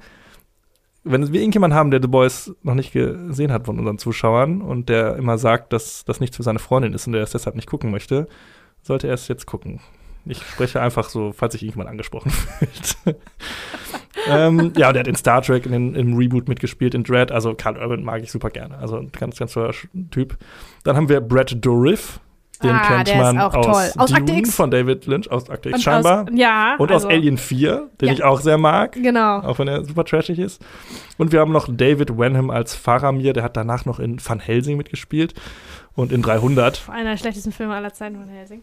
Ja, ich habe ich hab irgendwie so ein bisschen so einen Sweet Spot für den. Das ist so ein bisschen Guilty Pleasure von mir, aber, aber auch so ganz bisschen. nur. Okay. Ja, das sind die, die gesellen sich jetzt zu diesem illustren Cast, den wir schon beim letzten Mal dabei hatten. Wenn ihr da Interesse habt, hört gerne nochmal da rein. So, und wir haben jetzt ähm, diesen Film, der äh, ja zusammen mit den anderen ungefähr 300 Millionen gekostet hat und 950 Millionen etwa eingespielt hat. Also ein durchschlagender Erfolg, auch nochmal mehr als der erste. War für sechs Oscars nominiert und hat zwei gewonnen. Die anderen vier hat alle Chicago gewonnen, über den wir nächstes Jahr Ja, sprechen das werden. ist ja unser, im Prinzip unser Genau. Oscar-Film von Ja. diesem Jahr und der kommt ja bei uns aber erst nächstes Jahr raus, leider. Genau, da war der bei den Oscars 2003 dann äh, gewonnen. Genau. Hat. Genau. Nee, und der kommt in die deutschen Kinos erst. Der kommt genau, der kommt Der glaube ich ist im noch nicht Februar oder so oder Ja, irgendwie ja. sowas. Sprechen wir noch drüber. So. Und das ganze die Handlung dieses Films setzt direkt nach dem ersten Teil ein. Ähm, allerdings ist es jetzt so, dass sich unsere, dass wir jetzt nicht nur einen Handlungsstrang haben, sondern sich das Ganze aufgesplittet hat. Frodo und Sam bringen den Ring weiter nach Mordor und treffen dabei auf Gollum, über den wir gleich noch sprechen werden, eine wichtige Figur. Dann haben wir Merry und Pippin, die beiden anderen Hobbits, die erleben ihr eigenes Abenteuer, treffen im Wald auf einen Baum Fabelwesen und zetteln eine Revolution an. Und wir haben äh, Aragorn, Legolas und Gimli, die ins Menschenreich Rohan kommen und da im Krieg gegen die bösen Mächte beistehen. Das heißt, wir haben jetzt drei Handlungsstränge, die auch parallel erzählt werden. Anders als im Buch, da werden die eher nacheinander erzählt. Und ähm, das Interessante ist jetzt, dass, also der erste Teil, den hat Peter Jackson immer so ein bisschen als Roadmovie beschrieben. Ist ja irgendwie so, ne? Da ist einfach nur eine Rei Gruppe, die auf Reise ist. Und jetzt ist das wirklich, wird das ein episches Action Spektakel, sag ich mal. Die Welt öffnet sich auch ein bisschen mehr für uns. Es wird, also die, der Scale und die Stakes werden einfach höher, es wird einfach größer, es wird wie das häufig bei zweiten Teilen ist, größer, schneller, weiter, alles ist noch spektakulärer, noch epischer und äh, noch toller auch. Und ähm, das erste, oder warte, wir machen uns anders. Ich frag dich jetzt schon mal, hast du, äh, konntest du all diesen Handlungssträngen einigermaßen folgen, als Ähm. jemand, der die Bücher nicht gelesen hat? Ähm, am Anfang nicht, weil hier ist es so, das fängt an knallhart, genau quasi mitten in der Handlung, in der Resthandlung im Prinzip vom letzten Teil. Mhm. Und beim, was ich beim ersten Herr der Ringe ja gerne mochte, war dieses Märchenhafte am Anfang, das ist der Ring und vor tausenden Mhm. von Jahren und na, na, na und die Könige und so, dass da so ein Märchen erzählt wurde. genau. So, auch um in die Stimmung zu kommen. Weil das Ja. ist ja schon auch wirklich sehr speziell, diese ganze fantasy Da muss man ja erstmal auch irgendwie viel muss man erstmal reinkommen. ja, lernen So. Und das hat mir hier sehr gefehlt, weil du bist plötzlich auf einmal, zack, in der Action. äh, in der Action, Leute erleben was, da sind schon drei Schlachten, ich habe noch gar nicht verstanden, wer jetzt, wer jetzt, wer ist denn jetzt, wer jetzt nochmal, wer ist gerade wohin unterwegs und warum, wohin gehen die nochmal? Ach so, nach Mordor, wegen dem Ring, ja genau, die wollen den da ins Feuer schmeißen, verstehe. So, dann habe ich, also bis man das erstmal wieder alles blickt, Ja, wenn man das nicht direkt sind auf dem Schirm hat. irgendwie drei Schlachten, von denen ich auch jetzt auch immer noch nicht weiß, wofür die gut waren. Mhm. Irgendwas war mit Orks und irgendwas war mit irgendwelchen anderen Viechern, Ja. die komisch aussahen. Egal. Also die erste Stunde, muss ich sagen, fand ich echt super zäh. Weil ich habe das nicht. Das, ich, hätte vielleicht ein bisschen Exposition gebraucht, damit Ja. ich da ein bisschen schneller reinkomme. Weil das kommt, das, das, so musste ich die erste Stunde mich da durchbeißen, bis Ja, ich verstanden habe, wer ist überhaupt wer hast. und warum. Und dann fängt es ja an, dass man ein bisschen bei den Leuten bleibt. Dann ist dieser König von Rohan, der irgendwie unter Brad Dourifs äh, Zaubermacht steht oder so. Und dann ist das so ein bisschen, wird das so ein bisschen ruhiger, dass man erstmal Zeit hat zu verstehen, wer ist denn jetzt hier wer überhaupt. Ja. Aber die erste Stunde war wirklich zäh. Das ist äh, interessant, dass du das sagst. Ich kann das, kann das, kann ich mir sehr gut vorstellen, dass das schwierig ist, wenn man die Bücher nicht gelesen hat. Ich glaube, da wird schon viel verlangt. Ähm, das Studio äh, New Line, die wollten auch ursprünglich, dass auch für den zweiten Teil so eine Art Intro mit äh, Kate Blanchett als Offsprecherin, das quasi den ersten Teil noch mal so ein bisschen zusammenfasst, hätten die auch gerne da gehabt. Aber Peter Jackson hat gesagt, nee, vergiss es, machen wir nicht. Sondern der fängt direkt mit einer quasi Action-Szene an. Ja. Gandalf und der Balrog stürzen ins Bodenlose. Tolle Bilder, alles klasse, aber geht natürlich direkt erstmal voll auf Fresse und dann setzen wir schon voraus, dass man ziemlich genau weiß, wo wir uns am Ende des ersten Films befanden. So, wenn man jetzt den Genau. vor einem Jahr gesehen hat Ja. ist, und das Buch nicht gelesen hat, dann ist vielleicht erstmal schwierig, da reinzukommen, weil auch so die, es wird auch nie mal irgendwie eine Karte oder so gezeigt. Ne, das Ja, würde ja. vielleicht auch der Orientierung helfen. Genau, Ich- die Verortung war auch echt genau, schwer. ich als äh, jemand, der natürlich die Bücher Vorwissen. gelesen hat und alle anderen, die da total im Thema sind, für die ist diese, also ich diese Weltkarte kennt man halt, man weiß, wo man sich befindet, ist natürlich dann einfach sich zu orientieren irgendwie. Ja. Aber ich kann mir ja schon vorstellen, dass das schwierig ist, wenn man da gar keinen Bezug zu hat. Genau, ja, so, also ne? ich war wirklich ein bisschen verloren. Die Verortung war, war schwierig. Und ich, ich finde, es hat dem Film auch nicht gut getan, weil du natürlich Atmosphäre dadurch verlierst. Ist nicht so atmosphärisch wie, ähm, wie der erste Teil, wo diese, wo diese Märchenexposition Mhm. dabei ist und dann weißt du, in was für einer Welt du bist auch und bist vielleicht in dieser Stimmung auch. Und so äh, gibt es da einfach irgendwie, ich habe mir sogar einen Satz aufgeschrieben, weil ich den so albern fand. Dann ist da irgendwie, keine Ahnung, Orlando Bloom in einem komischen in einer komischen Pose, als ob der die Luft schnüffelt und sagt, ach so, nee, der guckt sich die Sonne an. The red sun rises, blood has been spilled this night. Und das ist alles so albern und so prätentiös und bescheuert, weil, weißt du, weil du halt, weil ich nicht, weil mir nicht die Gelegenheit gegeben wurde, in diese Stimmung reinzukommen und in diese Atmosphäre und in die Stimmung, dass ich das glaube. So, Ja. da muss man erstmal hinkommen, dieses Fantasy-Ding. Boah, fand ich das albern. Über Orlando Bloom, finde ich, können wir aber wirklich auch mal sprechen. Also du als erklärter riesen, riesen, riesen Fan. Und ich rede jetzt von der ersten Stunde nur. Hinterher wird's wirklich, hat's mich mehr interessiert, als ich dachte. Die letzten zwei Stunden, wo dann diese große Schlacht ist und so. Das ist da schon reden wir gleich auch noch ausführlich drüber. ja. gut gemacht und gut inszeniert. Aber was ist denn mit, also Orlando Bloom als Legolas? Ich finde den ja so albern, den Charakter. Und es wird Äh. erst gut hinterher, wo der, wenn er kämpft und die Fresse hält, ist okay. Aber da, oder? Wenn der spricht, dann denkst du doch. Ja, Orlando boah. Bloom, muss man dazu sagen, ist jetzt vielleicht auch nicht der begnadetste Schauspieler. Nee, aber Also, wirklich nicht. Hat sich auch in seiner nachfolgenden Karriere dann äh, gezeigt. Und äh, die Figur des Legolas ist ja mit der des Gimli, die sind so ein bisschen für den Comic Relief äh, zuständig. So, die äh, werden so ein Ja, bisschen aber zu dafür nimmt er sich ja viel zu ernst, der Legolas. Der Gimli, äh, Gimli ist ja Salah aus Indiana Jones, oder? genau, ja. Genau. Ja, der ist, der ist lustig. Genau, und, und aus diesem, das aus diesem so Kontrast ernst. ist das ja so ein bisschen auch, also ja, so ein bisschen diese Comedy, weil es ja unterschiedliche Völker sind, die auch unterschiedliche Mentalitäten, sag ich mal, an den Tag legen. Aber äh, ja, es ist natürlich, ähm, gerade dieser Satz, den du da zitiert hast, ist natürlich sehr kitschig. Aber Total. ähm, ich lieb's natürlich. Was soll ich Oh, sagen? ey. Und äh, Legolas, ja, an Legolas scheiden sich tatsächlich die Geister gerade auch ähm, im Fortlauf dieser ähm, Trilogie. Und auch, äh, er tritt ja dann auch in der Nachfolgetrilogie im Hobbit auf, wo er dann Mhm. auch nicht gerade überzeugt, sag ich Mhm. mal. Aber ich finde ihn in Herr der Ringe, finde ich ihn für das, äh, was er erfüllt, er ist ja wirklich schon eine sehr große Nebenfigur, äh, macht er das super. Also da habe ich Hast du nichts, nichts von kein- auszusetzen. zu bemängeln. Ja, Mhm. ja. Okay. Also ich habe ein paar Sachen zu bemängeln, da können wir gleich äh, drüber sprechen. Ähm, gut, man muss natürlich dazu sagen, die Filme sind dazu gemacht, dass man sie alle hintereinander guckt. ja, deswegen hast du natürlich auch den, den Luxus einer dreistündigen Exposition gehabt mit dem vorigen Ja, Film genau. nämlich. Und dann geht das einfach so in einem weiter, ne? Ja, ja. Aber ist natürlich bei zweiten Teilen, dadurch, dass ja hier wirklich eine fortlaufende Geschichte erzählt wird, Ja, aber zumindest eine Texttafel oder so, ne? Wie bei Star Wars auch, den Rolltext bei Empire. stimmt, ne? Sowas wäre Also- natürlich eine Möglichkeit gewesen. So, ähm, aber schon mal sehr gut, dass ich äh, schon mal eine kleine Einschätzung deinerseits habe. Ich habe jetzt äh, drei Sachen mir rausgeschrieben. Das erste, was ich kurz äh, besprechen möchte, ist äh, das Thema vom Buch zum Film. Denn ich habe auch das Buch noch mal als Vorbereitung gelesen auf diese Folge. Ganz. fast bis auf die letzten Kapitel, denn ähm, dieses, die, das Interessante ist, dass der Anfang dieses Buches und das Ende beides in den ersten beziehungsweise in den dritten Film geschoben wurde. Das heißt, Ach wir so. haben Mhm. ganz wenig Handlung, also den Mittelteil des Buches quasi auf den ganzen Film gestreckt. Aha. Also das Ende vom ersten Film ist quasi der Anfang vom zweiten Buch Mhm. und das Ende vom zweiten Buch findet erst im dritten Film statt. Ach so.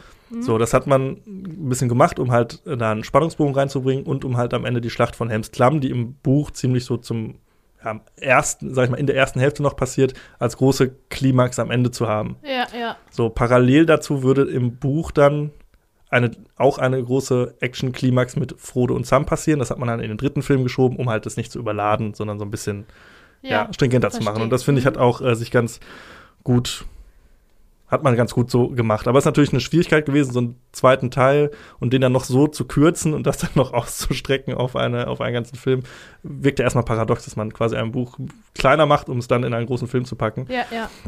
Und wie das ja häufig bei so Büchern ist, äh, bei Buchverfilmungen ist, es wurde natürlich auch wieder viel geändert. Es wurde auch im ersten Teil schon. Hier wurde auch sehr viel geändert. Es wurden teilweise Szenen hinzugedichtet, sage ich mal, um äh, Charakteren auch mehr Entwicklung zu geben, denn es gibt viele Charaktere im Buch, die gar nicht so eine große Entwicklung durchmachen. Da würde ich zum Beispiel Faramir oder auch König Theoden ähm, äh, oder Aragorn auch, also wirklich wichtige Figuren äh, beschreiben, die in den Büchern eher so ein bisschen weniger Entwicklung haben, sondern schon ziemlich fertige Charaktere sind. Denen wird hier ein bisschen mehr Zeit geben. Können wir gleich nochmal drauf eingehen. Dann haben wir auch wieder, dass äh, Figuren zusammengefasst wurden. Es wurden also Figuren rausgeschmissen und die wurden dann in einer Figur vereint. Das hatten wir auch im ersten Buch schon mit. Wir haben äh, Sätze, die äh, aus anderen Büchern in dieses Buch, also wörtliche Rede, die da anderen in den Mund gelegt wurde. Wir haben auch äh, Beschreibungstexte, die dann in Dialog umgewandelt wurden. Also es wurde viel hin und her geschoben, finde ich aber sehr, sehr schön gemacht. Und das ist natürlich dann auch immer wieder die Frage, die man sich bei Buchverfilmungen stellt. Ist es besser, erst das Buch zu lesen oder erst den Film zu sehen? Es Buch eigentlich. Ja, sagen die, Normalerweise sagen, sagen die ich meisten. das Ne? Ich finde aber auch, man kann es ja auch von der ähm, Variante sehen. Also klar, Bücher sind meistens umfangreicher und detaillierter, als Filme das leisten können. Von daher kann man auch sagen, wenn ich erst den Film sehe und dann das Buch, dann habe ich ja quasi eine Special Edition, die noch mal ein bisschen ausführlicher ist. Das auch stimmt, irgendwie- ja, auch ja. schön. Du, du wirst halt auch Weil im nie, Zweifel wirst du ja immer- oder selten wird der Film drankommen. Genau, du wirst ja im nicht so Zweifel immer ein bisschen enttäuscht sein, weil du immer sagst, ah, das eine hätte ich mir ja schon gern gewünscht, wenn das drin gewesen wäre und so. Ja, ja. Andersrum erspart man sich diese Enttäuschung ja vielleicht Ja, ein bisschen, ja, ne? stimmt, ja. Vielleicht auch ganz, auch eine du recht, Herangehensweise. ist das eine bessere Herangehensweise sogar. So, aber natürlich äh, neigt man dazu, erst das Original oder das ja, dann Ursprungswerk kann man zu halt lesen. besser abha abhaten. Ne? dann kann man nee, sagen, nee, nee, ich habe es aber schon also gelesen. Genau. Also das fehlt. so ist das natürlich. ähm, ja, also das ist, finde ich, schon sehr spannend, wie sie das gemacht haben und ähm, was sie da für, äh, für Entscheidungen getroffen haben. Ich finde das sehr interessant an der Figur des Theoden, gespielt von Bernard Hill, was im Film, in den Filmen meine Lieblingsfigur ist von allen. Der wird hier deutlich zögernder und hoffnungsloser dargestellt als in den Büchern. Da ist er sehr tatkräftig und kriegerisch und das wird, Ja. da wird das auch so ein bisschen umgedreht im Film. Finde ich aber für seine Entwicklung schöner, weil hier wird auch der Verlust seines Sohnes mehr thematisiert, was im Buch so ein bisschen schnell abgehandelt wird. Das wird hier zu einer tragenden Säule in seiner Entwicklung, so dass er halt, weil Mhm. sein Sohn von keinen Erben hat und sein, sein Königreich so ein bisschen in die Misswirtschaft getrieben hat und jetzt geht's, steht es kurz vorm Untergang und er ist so der Letzte und hat's versaut, so nach dem Motto. Finde ich irgendwie nachvollziehbar. Captain auf der Titanic, Genau, original. das ist der Captain of der Titanic Der hat und gesagt, ja, komm hier, Eisberg, egal, fahr schneller. genau. Und, ähm, äh, jetzt steht er da. das finde ich schon, äh, finde ich dann schön, dass, dass dieser äh, Story Arc, Charakter Arc findet natürlich im dritten Teil dann seinen Abschluss, aber das finde ich hier sehr schön, dass man dem mehr gegeben hat und ich finde, Bernard Hill macht das auch super gut. Und äh, daneben ist die Entwicklung von Aragorn auch sehr interessant, der halt in den Büchern ziemlich schnell seine Rolle als äh, Thronfolger ja auch äh, akzeptiert. In den Filmen ist das eher, dass er damit hadert und jetzt hier in diesem Film Verantwortung übernimmt und äh, sich mausert zum Anführer und so und das ist so, wird so dagegen ge diese Ja. Entwicklung so. Das ist also Aragorn, ne? Sowieso. Können wir vielleicht sowieso kurz sprechen. gerne. Viggo Mortensen ist wirklich stark, ne? Ist Mhm. wirklich stark. Merkst du auch, wie der stärker ist als viele andere in dem, bei der Herr der Ringe, ne? Der spielt einfach großartig. Ja. Und der hat halt dieses typische, klassische, der ist äh, everyone's king sozusagen. Der ist äh, Ja. der König, das weiß man ja von Anfang an schon, Genau. merkt man das, weil er der Rechtschaffene und der gute moralische Kompass und so weiter. Warum hat jetzt dieser moralische Kompass denn zwei Love Interests? Das hat mir ein bisschen, das ist mir ein bisschen aufgestoßen. Was, was soll das? Ja, Also einmal diese Elfen, äh, Liv Tyler genau. und dann Miranda Otto. Warum? Was soll das? Da sollte vielleicht auch so eine Art Love Triangle rausgearbeitet werden. Aber doch nicht der Typ, von dem wir alle, der, der moralische naja, aber er ist ja auch, er ist ja auch nicht äh, in Versuchung. Er gerät ja nicht in Versuchung. Hm, weiß ich Das nicht. muss man ganz klar sagen. Es ist natürlich auch so, dass im, ähm, im, dass auch die Figur der Eowyn in diesem Film auch größer gemacht wird, als sie im Buch ist. Im Buch äh, begleitet sie zum Beispiel die Menschen nicht nach Helmsklamm, sondern ist da gar nicht. Äh, sie spielt im dritten Teil eine größere Rolle und sie ist eigentlich auch die Hauptfrauenfigur in der ganzen Trilogie Hm. und spielt im dritten Teil eine größere Rolle. Und ähm, Arwins Rolle wurde auch sehr vergrößert. So, also die, das ist ja auch ein Problem dieses Films, dass du quasi eine Liebesgeschichte erzählen musst über Distanz, weil die nie an einem und demselben Ort sind. Das ist auch ein bisschen äh, schwierig. So hat man auch versucht, es gab ursprünglich mal die Idee, dass Arwen nach Helmsklamm kommt und mitkämpft. Das hat man dann aber auch verworfen. Und äh, so ist dieses Love Triangle natürlich sehr schwierig, aber es ist auch in den Büchern ist es auch so, dass da eine, sag ich mal, Sympathie zwischen Eowyn und Aragorn äh, besteht und sie sich gegenseitig auffallen, sag ich mal. Aber äh, ja, von daher ist man da nur treu der Werksvorlage geblieben. Allerdings ist es hier auch ziemlich deutlich, und es wird auch im dritten Teil dann nochmal deutlich, dass er nicht in Versuchung gerät, sondern dass er ein treuer äh, Mann ist. Hm. Ja, weiß ich nicht. Vielleicht soll das ja auch seinen, seinen unglaublichen Charme Er ist halt einfach der Geilste. zeigen, dass alle auf den abfahren und so. Aber dass jetzt die einzigen zwei Frauen in dem ganzen Ding, Kate Blanchett ist ja diesmal auch nicht dabei, die einzigen zwei Frauen jetzt auf den gleichen Typen, also, oh, oh, weiß ich nicht. Das war übrigens, als Miranda Otto ankam am Set, hat Liv Tyler gesagt, endlich eine andere Frau in Ja. diesem Film. Ja, Denn es gibt sehr wenige Frauenrollen. Das sind schon krasse Männerfilme, das muss man schon sagen. ja. Fall, aber dafür aber- sind sie wirklich sehr verzaubert, ne? Dafür, dass es Männerfilme sind, ist da viel Ja. das verzaubert. Stimmt, das stimmt, das stimmt. Ja, ähm, so viel zum Thema Buch und Film. Es gibt halt wieder ganz viele Unterschiede hier und da, dies und das. Auf Aragons Story Arc kommen wir gleich nochmal zurück. Ich würde kurz zu Frodo und Sam und Gollum springen, denn eine Figur, die wir dazu bekommen, ist äh, der ein neuer Bösewicht, nämlich Gollum. Und wir haben zumindest erstmal einen Bösewicht, der nicht nur irgendeine ferne Macht ist, ein Auge auf einem Turm oder ein Zauberer in einem Turm, sondern ein Bösewicht, der auch interagiert mit unseren Helden, was Ja. dem Ganzen natürlich sehr gut tut. Das Besondere an dieser Figur ist allerdings, dass es eine computergenerierte Figur ist, ähnlich wie bei äh, Imperium schlägt zurück, haben wir eine Figur, die nicht menschlich ist, die aber einen sehr großen Teil ausfüllt und sehr viel zu spielen hat. Ja, Und hier äh, hat man wirklich für damalige Verhältnisse einen absoluten Meilenstein gesetzt, Das was stimmt, diese ja. Tricktechnik angeht.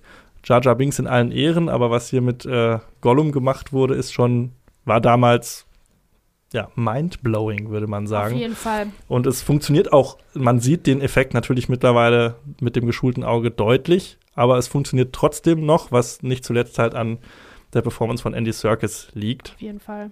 Und äh, dazu dann ganz kurz ein paar Worte. Also Andy Serkis sollte ursprünglich gecastet, wurde ursprünglich gecastet, um nur den zu, also das Voice-Over zu machen. Ich so, ja, okay, drei Wochen fliegst du mal dahin und machst mal hier deine Stimme. Dann hat man aber gemerkt, während er diese Stimme gemacht hat, dass er in der Tonkabine schon angefangen hat zu performen und er konnte das alles nur machen, indem er halt auch sein Gesicht eingesetzt hat und alles und dann hat Peter Jackson war da so beeindruckt von, dass er gesagt hat, pass auf, es wäre eigentlich cool, wenn du mit ans Set kommst, irgendwie so einen lustigen Anzug anziehst und dann drehen wir die Szene mit dir einmal und dann einmal ohne dich, dass die Schauspieler quasi einmal sehen, was passiert und wie das alles vonstatten geht und dann nehmen wir nachher halt die Szene ohne dich und animieren dann da unseren Gollum rein.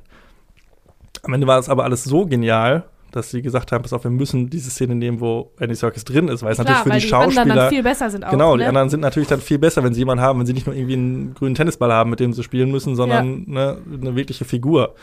Und Andy Serkis hatte ja eine unglaubliche Physik Physis verliehen irgendwie. Ne? Also mhm, ihm kam zu, zugute, dass er Felskletterer war. Das heißt, er ist viel so für ihn war es jetzt nichts Unnatürliches, sich irgendwie auf dem Boden rumzuwälzen und hier und da ja. und alles Mögliche Ach, zu und machen. Dieses Kletterige, ja, und stimmt, dieses Klettern und so und ne, das, also das, die Performance ist wirklich großartig. Das stimmt. Und am Ende hat man es halt so gemacht, dass man ähm, die Szene mit ihm genommen hat und da äh, quasi drüber animiert hat. Wie ähnlich bei, Roto bei dem Rotoskopieverfahren bei äh, Disney-Zeichentrickfilmen, wo man halt echte Aufnahmen gemacht hat und drüber gemalt, hat man da drüber animiert. Also man hat ihn dann rausgeretuschiert, ewig lange Arbeit und dann da den Gollum drüber gemacht. Das hat man auch mit äh, Hilfe des Motion Capturing Verfahrens gemacht. Das wurde damals, damals ganz neu quasi Ja, es war so ne? in den Kinderschuhen noch. Ja, das ja. heißt, dass er so einen Anzug anhatte mit irgendwelchen komischen Punkten dran und Genau. dann konnten Kameras seine Bewegung erfassen und in ein 3D-Modell umbauen. Das ging damals allerdings noch nicht mit Gesicht und mit Fingern, so mit kleinen Gelenken. Die sind also alle noch von Hand animiert, also die Gesichtszüge und die Echt? kleinen sind alles von Hand, wie quasi Stop Motion, Krass. alles noch animiert worden. Boah, was für eine Arbeit. Also eine, ein Riesenaufwand. Und ähm, man hat dann quasi die, das da hatten die Animateure natürlich auch immer ein bisschen Freiheiten, was sie machen. Allerdings bei einer Szene hat man sich eins zu eins an Andy Serkis Gesichtsvorlage gehalten und das ist eine zentrale Szene im Film, wo Gollum so ein Zwiegespräch mit sich selbst hat. Mm, das habe ich mir gedacht, ja, dass das. also eine, Mm. da gibt's, kann man sich Gegenüberstellungen angucken, wie Andy Serkis das wirklich eins zu eins spielt und sie das auch eins zu eins so als Vorlage übernommen haben, Mm. um es genauso zu machen. Und so haben dann halt ganz, ganz viele Menschen zusammen an dieser Figur gearbeitet und sie so hingebracht, wie sie ist. Und sie ist wirklich ja, ein Meilenstein gewesen in der Filmgeschichte. Mm, Und es war, Andy Serkis auch immer so, ja, nicht ernsthaft, aber immer mal für so einen Oscar im Gespräch. So das macht er, weil es ist ja schon außergewöhnlich, was er da macht. Auch wenn es am Ende natürlich nicht er ist, der zu sehen ist, aber was er geleistet hat, alleine für diese Technik. Er hat ja dann auch nachher noch King Kong gespielt und Caesar und Snoke und so, also viele so. mm. Er ist ja wirklich so ein Pionier für diese Motion Capture Technik.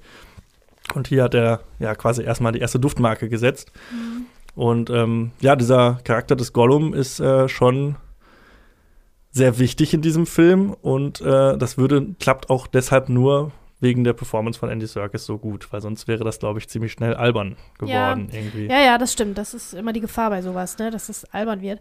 Ich glaube aber, ähm, mir gefällt auch, ich weiß nicht, ob es im Buch auch so ist, aber wie der Charakter geschrieben ist. Also, Ja. Andy Serkis spielt das natürlich super, aber dass er dieses, dieses Junkie-mäßige hat, Ja, ja, genau. das gefällt mir halt irgendwie gut, weil das so ein bisschen in der Realität dann tatsächlich auch Genau, so hat er ihn, fußt, er hat dass ihn er sich dem nicht angelegt entziehen kann. Alles ein, andere ist so, oder viel anderes ist so, oh, so überkonzipiert irgendwie und das ist halt nachvollziehbar. genau, irgendwie, ein ne? verzweifelter, eigentlich armer Charakter. Er hat das, ne? genau, er hat das wie so einen Heroinsüchtigen angelegt Ja. quasi.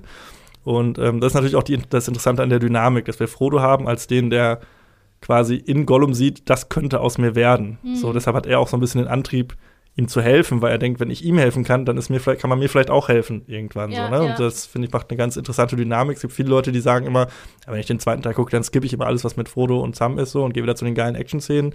Aber ich finde gerade, das sind eigentlich auch die stärksten Charaktermomente irgendwie und auch äh, gerade die Figur des Sam, die ja auch so ein bisschen der heimliche Held der ganzen Trilogie ist, Ja. kriegt am Ende noch mal ganz schöne, auch sehr kitschige, äh, aber Dialogzeilen verpasst, aber die auch sehr, sehr schön sind und Der ähm, spielt auch gut, Mikey. Spielt, Mikey ja, genau, spielt auch fantastisch. Und ich finde auch, die Figur des Gollum ist auch als Bösewicht sehr interessant, weil er einerseits so ein bisschen kindlich Weil wie ist. böse ist der wirklich? Genau, so er ist- böse ist er ja vielleicht. Genau, und wir, wir, wir, wir freuen uns ja auch mit ihm, wenn gemacht? er vermeintlich sein böses Ich besiegt irgendwie. Und wir sympathisieren mit ihm. Er ist lustig, er ist aber gleichzeitig auch irgendwie bedrohlich und Ja, gruselig, er ist kindlich. Und er ist so überdramatisch auch immer. Also, ist irgendwie so, Ja, ja. hat ganz viel in viele, sich. viele Also, Facetten. schon sehr, sehr interessant. Und Das- das wird natürlich ja. im dritten Teil dann nochmal. Ja. Und in Besser. Kombination mit äh, hier Frodo und Sam ist das, fällt das natürlich auch sehr ins Gewicht, wie gut er ist. Ja. Und dann auch Sean Astin kann auch mithalten, aber ich muss ich auch Ja. sagen, Elijah Wood ist Elijah auch Wood ein bisschen ist- geht so, ne? Genau, der, der, er hat natürlich auch eine undankbare Rolle, dass er so den langsam dahin siechenden Frodo spielen muss. Aber ich kann schon verstehen, dass auch äh, Leute, die jetzt dem die jetzt nicht so die Ultra-Fans sind, sagen, ah, da bin ich auch ein bisschen gelangweilt von dieser Story, weil Frodo schon so ein bisschen so, der wird halt so, ah, so melodramatisch und lässt sich so hängen und das ist alles Ach so ein ja, bisschen echt, irgendwie so. Auch, komm, get your Ja. shit together jetzt. Lauf weiter einfach. Das ist so ein bisschen, kann ich schon verstehen, so. Ich finde es natürlich ja, absolut fantastisch, natürlich. Ja, nichts dran auszusetzen. Aber die Performance ist, würdest du jetzt nicht Elijah sagen, Wood ist, würde ich sagen, auch äh, in diesem Trio auch auf jeden Fall der Schwächste, so wie Ja. äh, Orlando Bloom in dem anderen. Trio der Schwächste ist.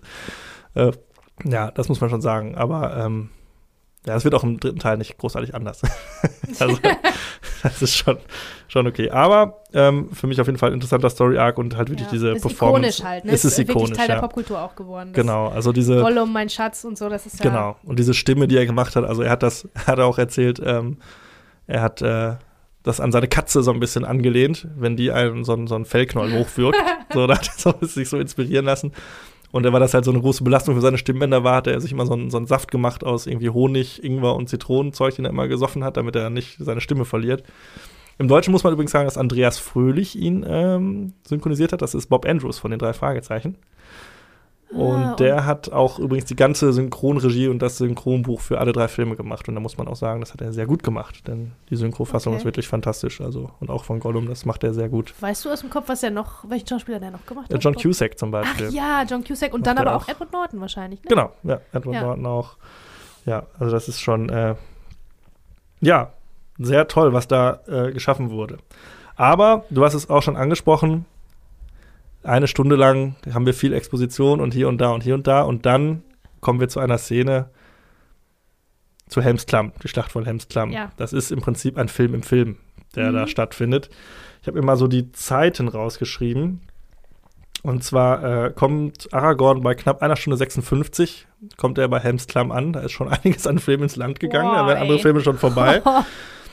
Und dann haben wir ganz, ganz viel Bild ab, wo uns erzählt wird, wie hoffnungslos die Situation ist und wie outnumbered die alle sind und Mhm. wie gefährlich die Gegner sind und hier und da. Wir kriegen also ganz viel Steven Spielberg-esque vorgekaut, was jetzt hier alles passiert. Wir kriegen die Location erklärt. Wir kriegen wissen, wer wo ist. Wir kriegen die ja, Schwachstellen das finde ich erklärt. gut. Das hat mir gefehlt Ne? am Anfang von Das heißt, wir sind gut orientiert, Ja. wenn dann die Action losbricht. Genau, deswegen mochte ich das auch lieber, ehrlich gesagt, Genau. weil ich wusste, was, was abgeht. Das irgendwie. ist, äh, also dieses Bild-up ist wirklich schon mal großartig. Wir sind in der Stimmung, wir sehen, wie Kindern Rüstungen angelegt werden. Wir sehen, dass es verzweifelt ist. Uns wurde vorher aber auch dieses Volk nahegebracht, sodass wir auch investiert sind einigermaßen emotional und uns das nicht egal ist, was da passiert, wie das bei vielen anderen modernen Filmen manchmal so ist. Und dann bei 2 Stunden 13 im Film wäre das so der auslösende Moment in einem Filmplot. Hier ist es der erste Schuss, der fällt, der erste Pfeil, der abgeschossen wird und dann beginnt eine 40-minütige Actionsequenz. Ja. Immer wieder unterbrochen von, also von den anderen Handlungssträngen. Und es ist für mich eine, wenn nicht die beste Actionsequenz der Filmgeschichte. Also das war so für mich Puh. der Moment auch, wo ich dachte, okay, das, was ich jetzt hier gerade sehe, ist ein anderes Level. Das ist, also Herr der Ringe 1 war krass, klar, aber bei Helms Klamm war für mich so, okay, das hat man so noch nicht gesehen und das war, also da war ich komplett weggeblasen. Das Ja. hat mich, im Kino war ich da, also da, glaube, mit offenem Mund Ja, ja, also das hat mich auch schon, da habe ich auch gedacht, ähm, ich schlafe ja gerne mal ein, wenn Filme zu lang sind. Bei Herr der Ringe ist es mir ja nur einmal passiert, nämlich Mhm. in der ersten Stunde. Und dann habe ich gedacht, ja, schaffe ich doch wieder heute nicht. Und dann aber kam diese, ähm, ne, die, diese Schlacht und der Build-up dahin. Und dann war ich doch dabei und bin dann nicht eingeschlafen natürlich. Also das war dann doch, hat mich dann auch unterhalten.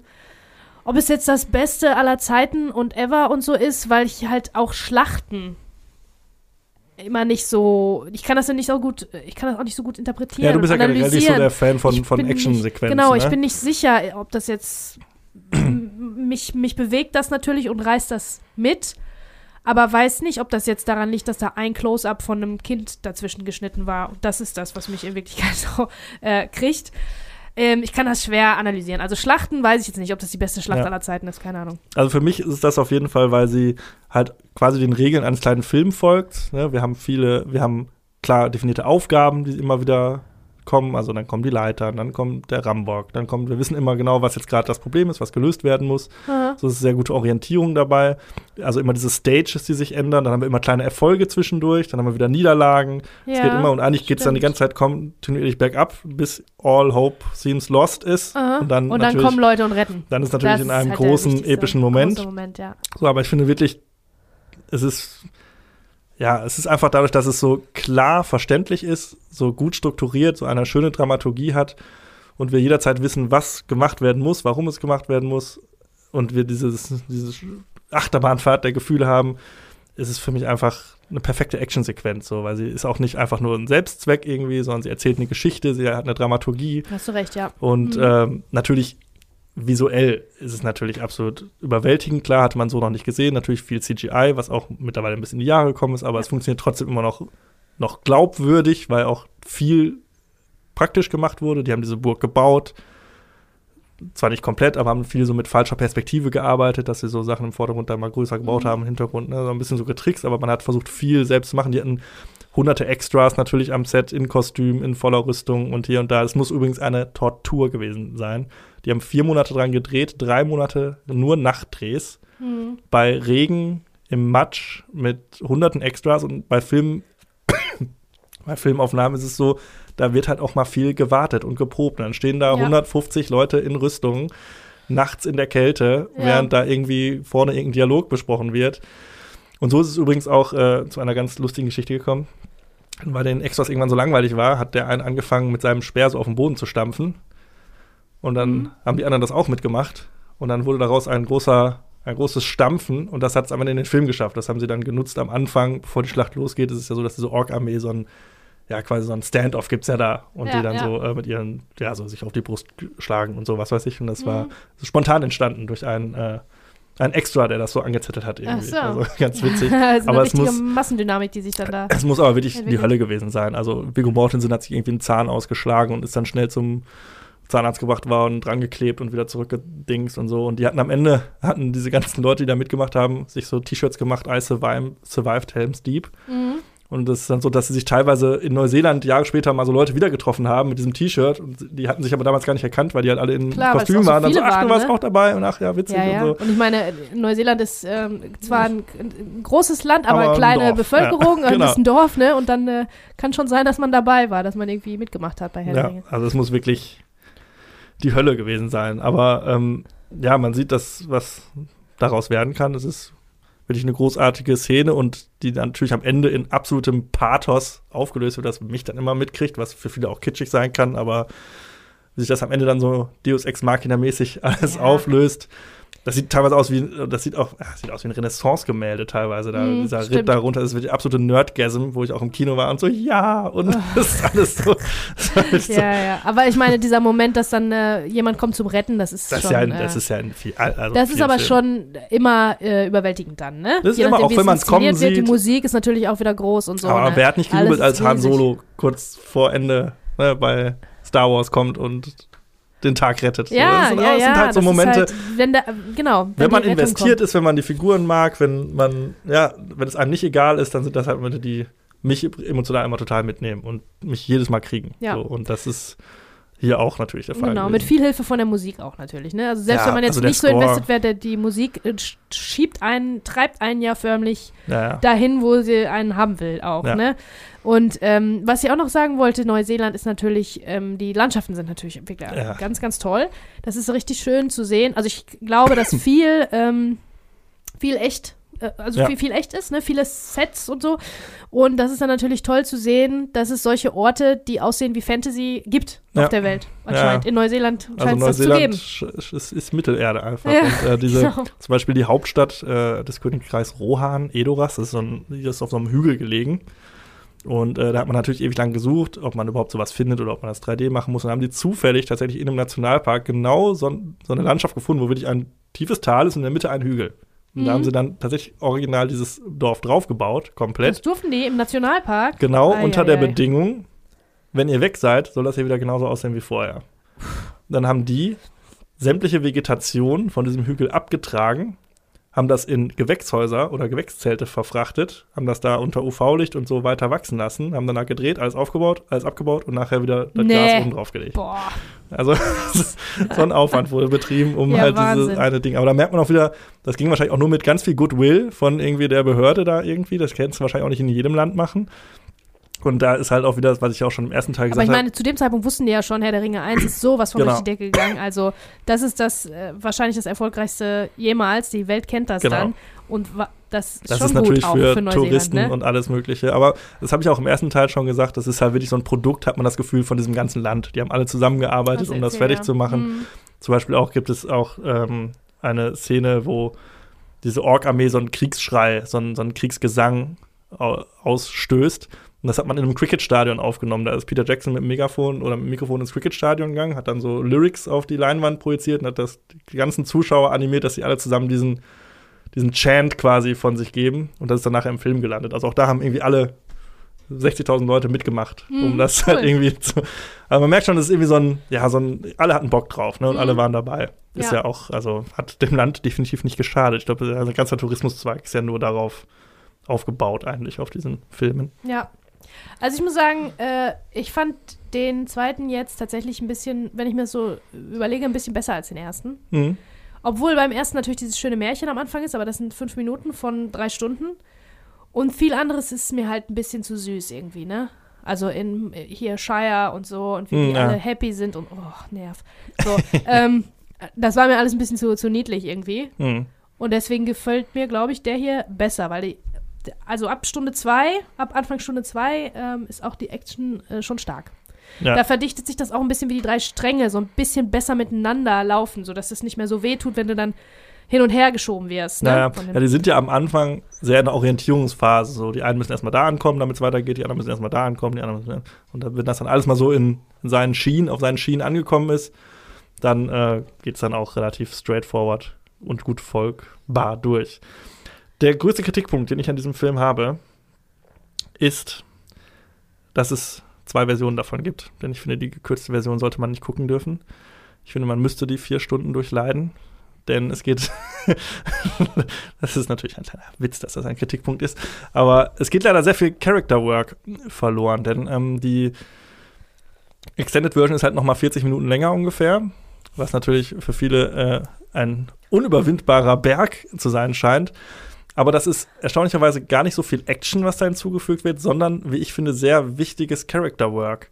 Gerade was so den Charakter des Faramir angeht. Es gibt nämlich äh, in der Extended-Version einen ein ähm, Flashback, wo auch Sean Bean als Boromir nochmal, der sein Bruder ist, vorkommt. Und so wird diese ganze Dynamik, die dann im dritten Film so ein bisschen erklärt wird, wird hier schon klar gemacht, warum er überhaupt in Versuchen, äh, warum Boromir den Ring überhaupt unbedingt haben wollte im ersten Teil und warum Faramir jetzt widerstehen kann und warum ne, da dieser Konflikt in ihm ist. Das finde ich schade, dass das äh, halt in der Kinofassung dann nicht so drin ist. Da scheint Faramir einfach nur ein Arschloch zu sein, irgendwie, der am Ende dann auf einmal eine Sinneswandlung bekommt und sagt, ja, okay, ihr dürft jetzt doch weitergehen. Das finde ich ein bisschen schade so. Und da sind auch einige Szenen noch mit Aragorn, die noch mal ein bisschen schöner sind. Das finde ich ein Versäumnis eigentlich. Da hätte man vielleicht den Rotstift woanders ansetzen müssen, wenn man da schon was wegschneidet. Weil ich finde, davon geht, geht einigen Charakteren was flöten. Mhm. Und das ist ein bisschen schade. Ja, okay, also wenn der, der größte Kritikpunkt an dem Film ist, dass er nicht lang genug ist, Genau. in dem Drei-Stunden-Film, dann weiß man ja schon wieder Bescheid. Eieiei. Ähm, ja, aber das, das ist einfach, das ist zu lang. Dann mach halt eine Serie draus, wirklich. Das ist zu lang. Niemand hat die Zeit. Und dann im Kino auch noch. Da bist du vier Stunden. Wie viele Pausen hat man, macht man denn da? Keine im besten Fall. Nein, Ja, ich aber glaub, das Kino muss doch eine Pause machen. glaub ich. Es ist ja mittlerweile auch so, dass die mal ab und zu noch mal ins Kino kommen, dann in der Extended-Version. Ja. Ich glaube, da, ich weiß nicht, ob da zwei Pausen sind oder eine. Bin ich mir gar nicht sicher. Aber ich habe tatsächlich, seit ich im Kino war, ich glaube, ich habe dann noch mal zwei, drei Mal den als Raubkopie irgendwie in der Kinofassung gesehen und ich habe den dann ja ein Jahr später oder so oder anderthalb Jahre später in der Extended-Version auf DVD bekommen. Und seitdem habe ich die Kinofassung auch nicht mehr gesehen. Hm, Also okay. ich hab, musste jetzt wirklich noch mal nachgucken, was ist überhaupt weggeschnitten worden. Ja. Äh, und da fand ich es dann schon schade, was da wirklich weggeschnitten wurde. Weil das ist Okay. schon dann nicht ganz so gut. Ähm, von daher kann ich da gar nicht so viel zu sagen über die Kinofassung, aber äh, ich würde euch empfehlen, wenn ihr es noch nicht gesehen habt, natürlich die Extended-Version zu gucken. aber ja, das ist natürlich. Ist das denn, äh, ist das, wie würdest du das denn jetzt ähm, unter den drei Herr der Ringe-Filmen einsortieren. Es war damals, als ich ihn gesehen habe, war das mein Lieblingsteil. Mhm. Ähm, dann war es ganz lange äh, Die Gefährten, also der erste Teil. Jetzt würde ich vielleicht auch wieder sagen, dass es mein Lieblingsteil ist, aber ich mag auch den dritten halt so gerne. Es ist halt wirklich schwierig. Also es ist wirklich, ich sehe die auch immer als einen Film auch, weil die natürlich Ja. auch wirklich so aus einem Guss sind und irgendwie und wenn du jetzt nur den, du kannst die halt auch nicht einzeln voneinander gucken. Den ersten klar, aber du kannst jetzt nicht mit irgendwie einfach losgelöst den zweiten gucken, Ja. ohne zu wissen, worum es geht. Das haben wir ja schon festgestellt, dass das total die Orientierung fehlt. Ne? Das ist Ja, jetzt anders ja. als bei diesen Marvel-Filmen, wo dann irgendwie ne, nochmal Mhm. alles erklärt wird. Von daher tue ich mich da immer schwer, die zu ranken. Für mich sind die alle, es ist immer der, mein Liebster, den ich zuletzt geguckt habe. Sagen wir so. Okay. Mhm. so. So ist es. Ja, also, ähm, Ja, es ist natürlich ein Liebhaberding und äh, wenn man da, also Nein, was heißt das? Den mögen ja so, so Ja, viele ja. Leute und ich muss, muss man auch äh, ganz ehrlich sagen, ähm, wie viel technisch und filmisch da richtig gemacht wurde. Ähm, die Figur des Gollum, äh, die Actionsequenz an sich und so, ne? Ähm, also da kannst du wirklich, äh, kannst du wirklich nicht meckern, aber es ist so, wir kommen quasi full circle jetzt, weil wir sind am Mhm. Ende des Jahres in der letzten Folge und ich glaube in der ersten Folge äh, haben wir mal Holland Drive besprochen Hm. wo du einfach Wo den ich keinen Zugang zu hab, nicht ja. gefunden hast. Und äh, Ja. mir macht es die erste Stunde wirklich schwer. Ich bin froh, dass ich es überhaupt in der zweiten Stunde noch irgendwie es geschafft hast. mit aufs Boot geschafft habe. Ich habe gedacht, das geht jetzt die ganze Zeit so, dass ich da einfach verloren bin und mich aufrege über Orlando Bloom, wie der bescheuerte Sachen sagt. Aber das wurde dann hinterher besser. Aber das ist halt so, so speziell. Genau, so das eigen. meine ich, ja. Es ist halt so ein Ding, Wenn du dann nicht reinfindest, dann. hast du auch keine Chance mehr. Nee. Und deshalb äh, ist bei mir jetzt auch nicht so, ich empfehle den jetzt niemandem, weil ich glaube, alle, die Ach, den mögen, gucken kennen alle, den. mögen- Ah, ja, Und wenn du den bis jetzt nicht gesehen hast, dann hat es wahrscheinlich auch einen Grund. Also, ja. so, klar. Aber ich finde, ich kann äh, hier bei dem zweiten kann ich wirklich mehr Gutes finden zu sagen als beim ersten. Mhm. Den ersten, den hatte ich ja auch schon mal unpopulärerweise als mein äh, gegen Anti-Guilty Pleasure. Was war denn da nochmal die Challenge?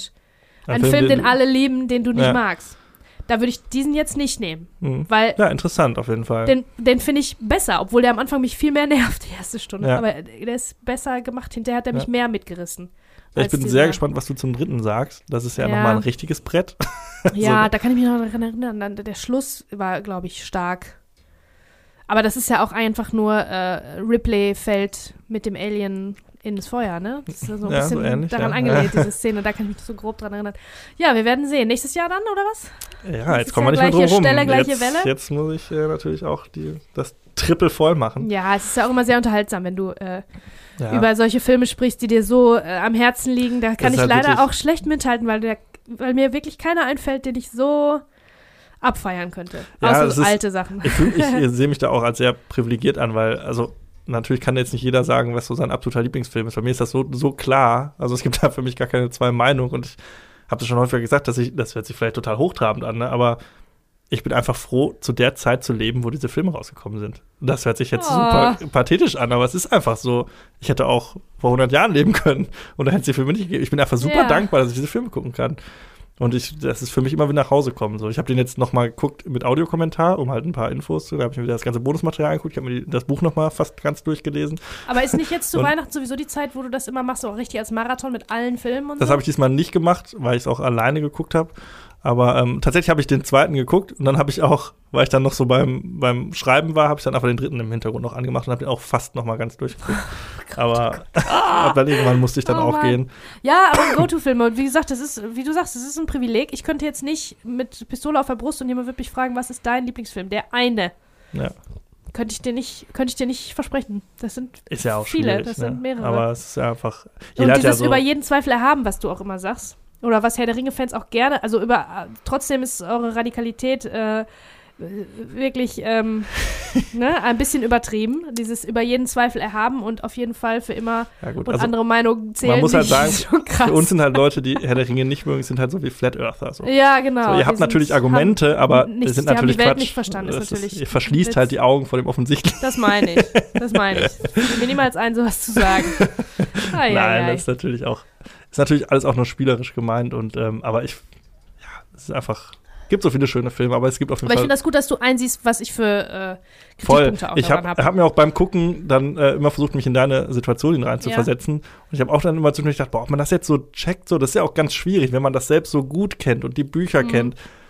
Das dann, Das, das wieder, das nicht zu verstehen. Genau, Wieder zu versuchen, das- unseen, genau. unheard. das so zu, zu tun, als ob man das jetzt zum ersten Mal sieht, geht natürlich überhaupt nicht. Ne? Ja. Und ich kann mir schon vorstellen, dass es ist halt auch viel. Und dann kommen viele neue, viele Begriffe, die da einfach so reingeworfen werden, so selbstverständlich irgendwie. Ne? Irgendwelche Landschaftsbezeichnungen und hier und da. Und wenn man das, den Film, den ersten Film dann erst vor einem Jahr noch gesehen hat, dann und die Bücher nicht gelesen hat, ich kann, es ist wie bei Harry Potter. So, da weißt du dann auch irgendwie Ja. nicht mehr, okay, was ist denn jetzt? Und ja, also kann ich mir schon vorstellen, dass das schwierig ist, aber ich finde schön, dass er dich dann in der zweiten Hälfte dann doch gekriegt hat. Mhm. Ja, So. ja, doch. Ja, das war das Jahr. Das war das ja schon. Ich oder? habe mir noch mal ein paar Sachen zusammengeschrieben, einfach so Guck mal, ganz das habe ich komplett vergessen. Habe ich noch mal Ja. durchgescrollt, aber ich muss sagen, ursprünglich habe ich gedacht, boah, das war ja das, was für ein schlimmes Filmjahr, da war ja gar nichts los. Tatsächlich habe ich jetzt ein paar Filme dann doch zusammenbekommen, die ganz Mhm. gut waren, aber wenn das die erste Staffel gewesen wäre, die wir gemacht hätten, dann hätte ich gesagt, ey, das, so schaffe ich das aber nicht nochmal. Da hatte ich irgendwie hatte das Gefühl, 2001 war mehr, äh, mehr Berichtenswertes los. Ja, da war, da war in der Spitze war es ein bisschen breiter, ne? Da Mhm. waren viele wirklich Extraklasse-Filme, so wie Snatch und Memento. Und Ja, so, ne? Da war halt wirklich so, da waren wirklich so Filme, wo du weißt, okay, das, die gehören so in jede Top-Liste irgendwo dazu. Ja, ja. Also dieses Jahr ist natürlich für mich äh, Mulholland Drive eine große Sache Mhm. gewesen. Minority Report ist einer, der wirklich Ja, die Ewigkeit überdauert mal- sozusagen. Auch noch mal in Erinnerung geblieben. Äh, Minority Report, Vanilla Sky fand ich sehr stark, Science fand ich auch sehr stark und Requiem for a Dream. Stimmt, der war ja auch Das sind Boah, die fünf, die ich sagen kann, die waren top, top, top. Und was wir noch hatten, was auch gut ist, aber jetzt auch nicht so für die Ewigkeit überdauert, sind, waren, fand ich, Panic Room, The Others. Mhm. Ocean's Eleven. Was nicht passt, wird passend gemacht, natürlich. Ja, stimmt, wir hatten da echt. Insomnia und Spider-Man. Ja. War auch dieses Jahr. Ah, du hast, ich habe mich gar nicht so gut vorbereitet, aber für mich sind, ich gucke jetzt gerade noch mal so Nee, durch. ich habe das nur so mal durchgescrollt. Ja. Also da war mehr, ich habe das Gefühl, ich habe mich mehr aufgeregt und wir haben mehr abgerantet dieses Jahr, als dass wir was gefeiert haben. Und wenn wir was Ja. gefeiert haben, dann war es wahrscheinlich einer von diesen, von diesen zehn Filmchen hier, die ich hier habe. ja, Ein ja. paar mehr. Ich habe auch noch mal, also ich gucke jetzt auch noch mal durch, ne? Klar, sind halt auch so Sachen wie Ocean's Eleven und so. Das ist halt so, wie ich schon sagte, in der Spitze ist es nicht ganz so stark, aber so, so das Mittelfeld ist so ganz gut. Für mich natürlich so Sachen wie Rush Hour 2 und so finde ich natürlich super und Asterix und Obelix und Blade 2 und Spider-Man auch und so. Das ist halt aber alles so, Mittelfeld. so Mittelfeld, ne? Ja, und in ja. der Spitze, gebe ich dir auch recht, ist das äh, nicht ganz so stark besetzt. Aber ähm, es war jetzt auch nicht so eine riesen Überraschung für mich dabei. So acht Frauen, den hatte ich noch nicht gesehen, von dem habe ich mich sehr gut unterhalten gefühlt. Aber es war jetzt nicht so der absolute, habe ich nicht so die Mega-Entdeckung für mich dabei. Nee, das wäre für mich vielleicht, müsste ich sagen, das ist der Schatzplanet, weil Ja, der, der war unterhaltsam und ne, diese Kombination von Science Fiction und Piratengeschichte fand ich schon äh, speziell. ja, auf jeden Fall. Und ähm, ja, also von daher, ich würde das, das Jahr auch darunter ranken, ein bisschen. Aber ich habe schon geguckt, was nächstes Jahr alles abgeht. Was geht ab Da nächstes geht Jahr? also alles von Kill Bill, Matrix Oh. 2 und 3, äh, Shihiros Reise ins Zauberland und äh, hier äh, tatsächlich Liebe, Herr der Ringe Ach, 3 Tatsächlich Liebe. und Flug der Karibik. Das ist dann mein und Dezember, da kommt mein Dezember Master and. Commander. Es kommt ganz, ganz, also nächstes Jahr, glaube ich, äh, wird auch 2001 nochmal in den Schatten stellen, was ich so beim Überfliegen nur gesehen habe, kommt da richtig geiler Scheiß. Okay. Ja, da bin ich Ja, wir äh, sehr gespannt. gespannt, und äh, freue mich drauf. Ja, danke auch in diesem Jahr fürs Zuhören auf jeden Fall. Ne? Es wäre schön, wenn ihr auch mal eine Bewertung da lasst, irgendwie Ja. auf einem der Kanäle. zu kriegen wir eine nette, da freuen wir uns immer sehr. Da freuen wir uns sehr. immer sehr, ja. Ähm, ich würde sagen, eine Film-Challenge lassen wir an dieser Stelle mal. Wir haben ja, glaube ich, noch, auch noch ein paar, die wir noch abfeuern müssen. Und äh, ja, wir sehen uns ja schon nächsten Monat direkt wieder. Genau. Ja, Januar 2003. dann ähm, habt noch schöne Feiertage oder gehabt zu haben. Und rutscht gut rein. Und im nächsten Jahr geht es dann äh, frisch und fröhlich weiter mit uns. Wenn der Franz versprochen hat, dass da bessere Sachen dabei sind, dann äh, bin Oh ich ja. sehr gespannt. Filmzeitreise.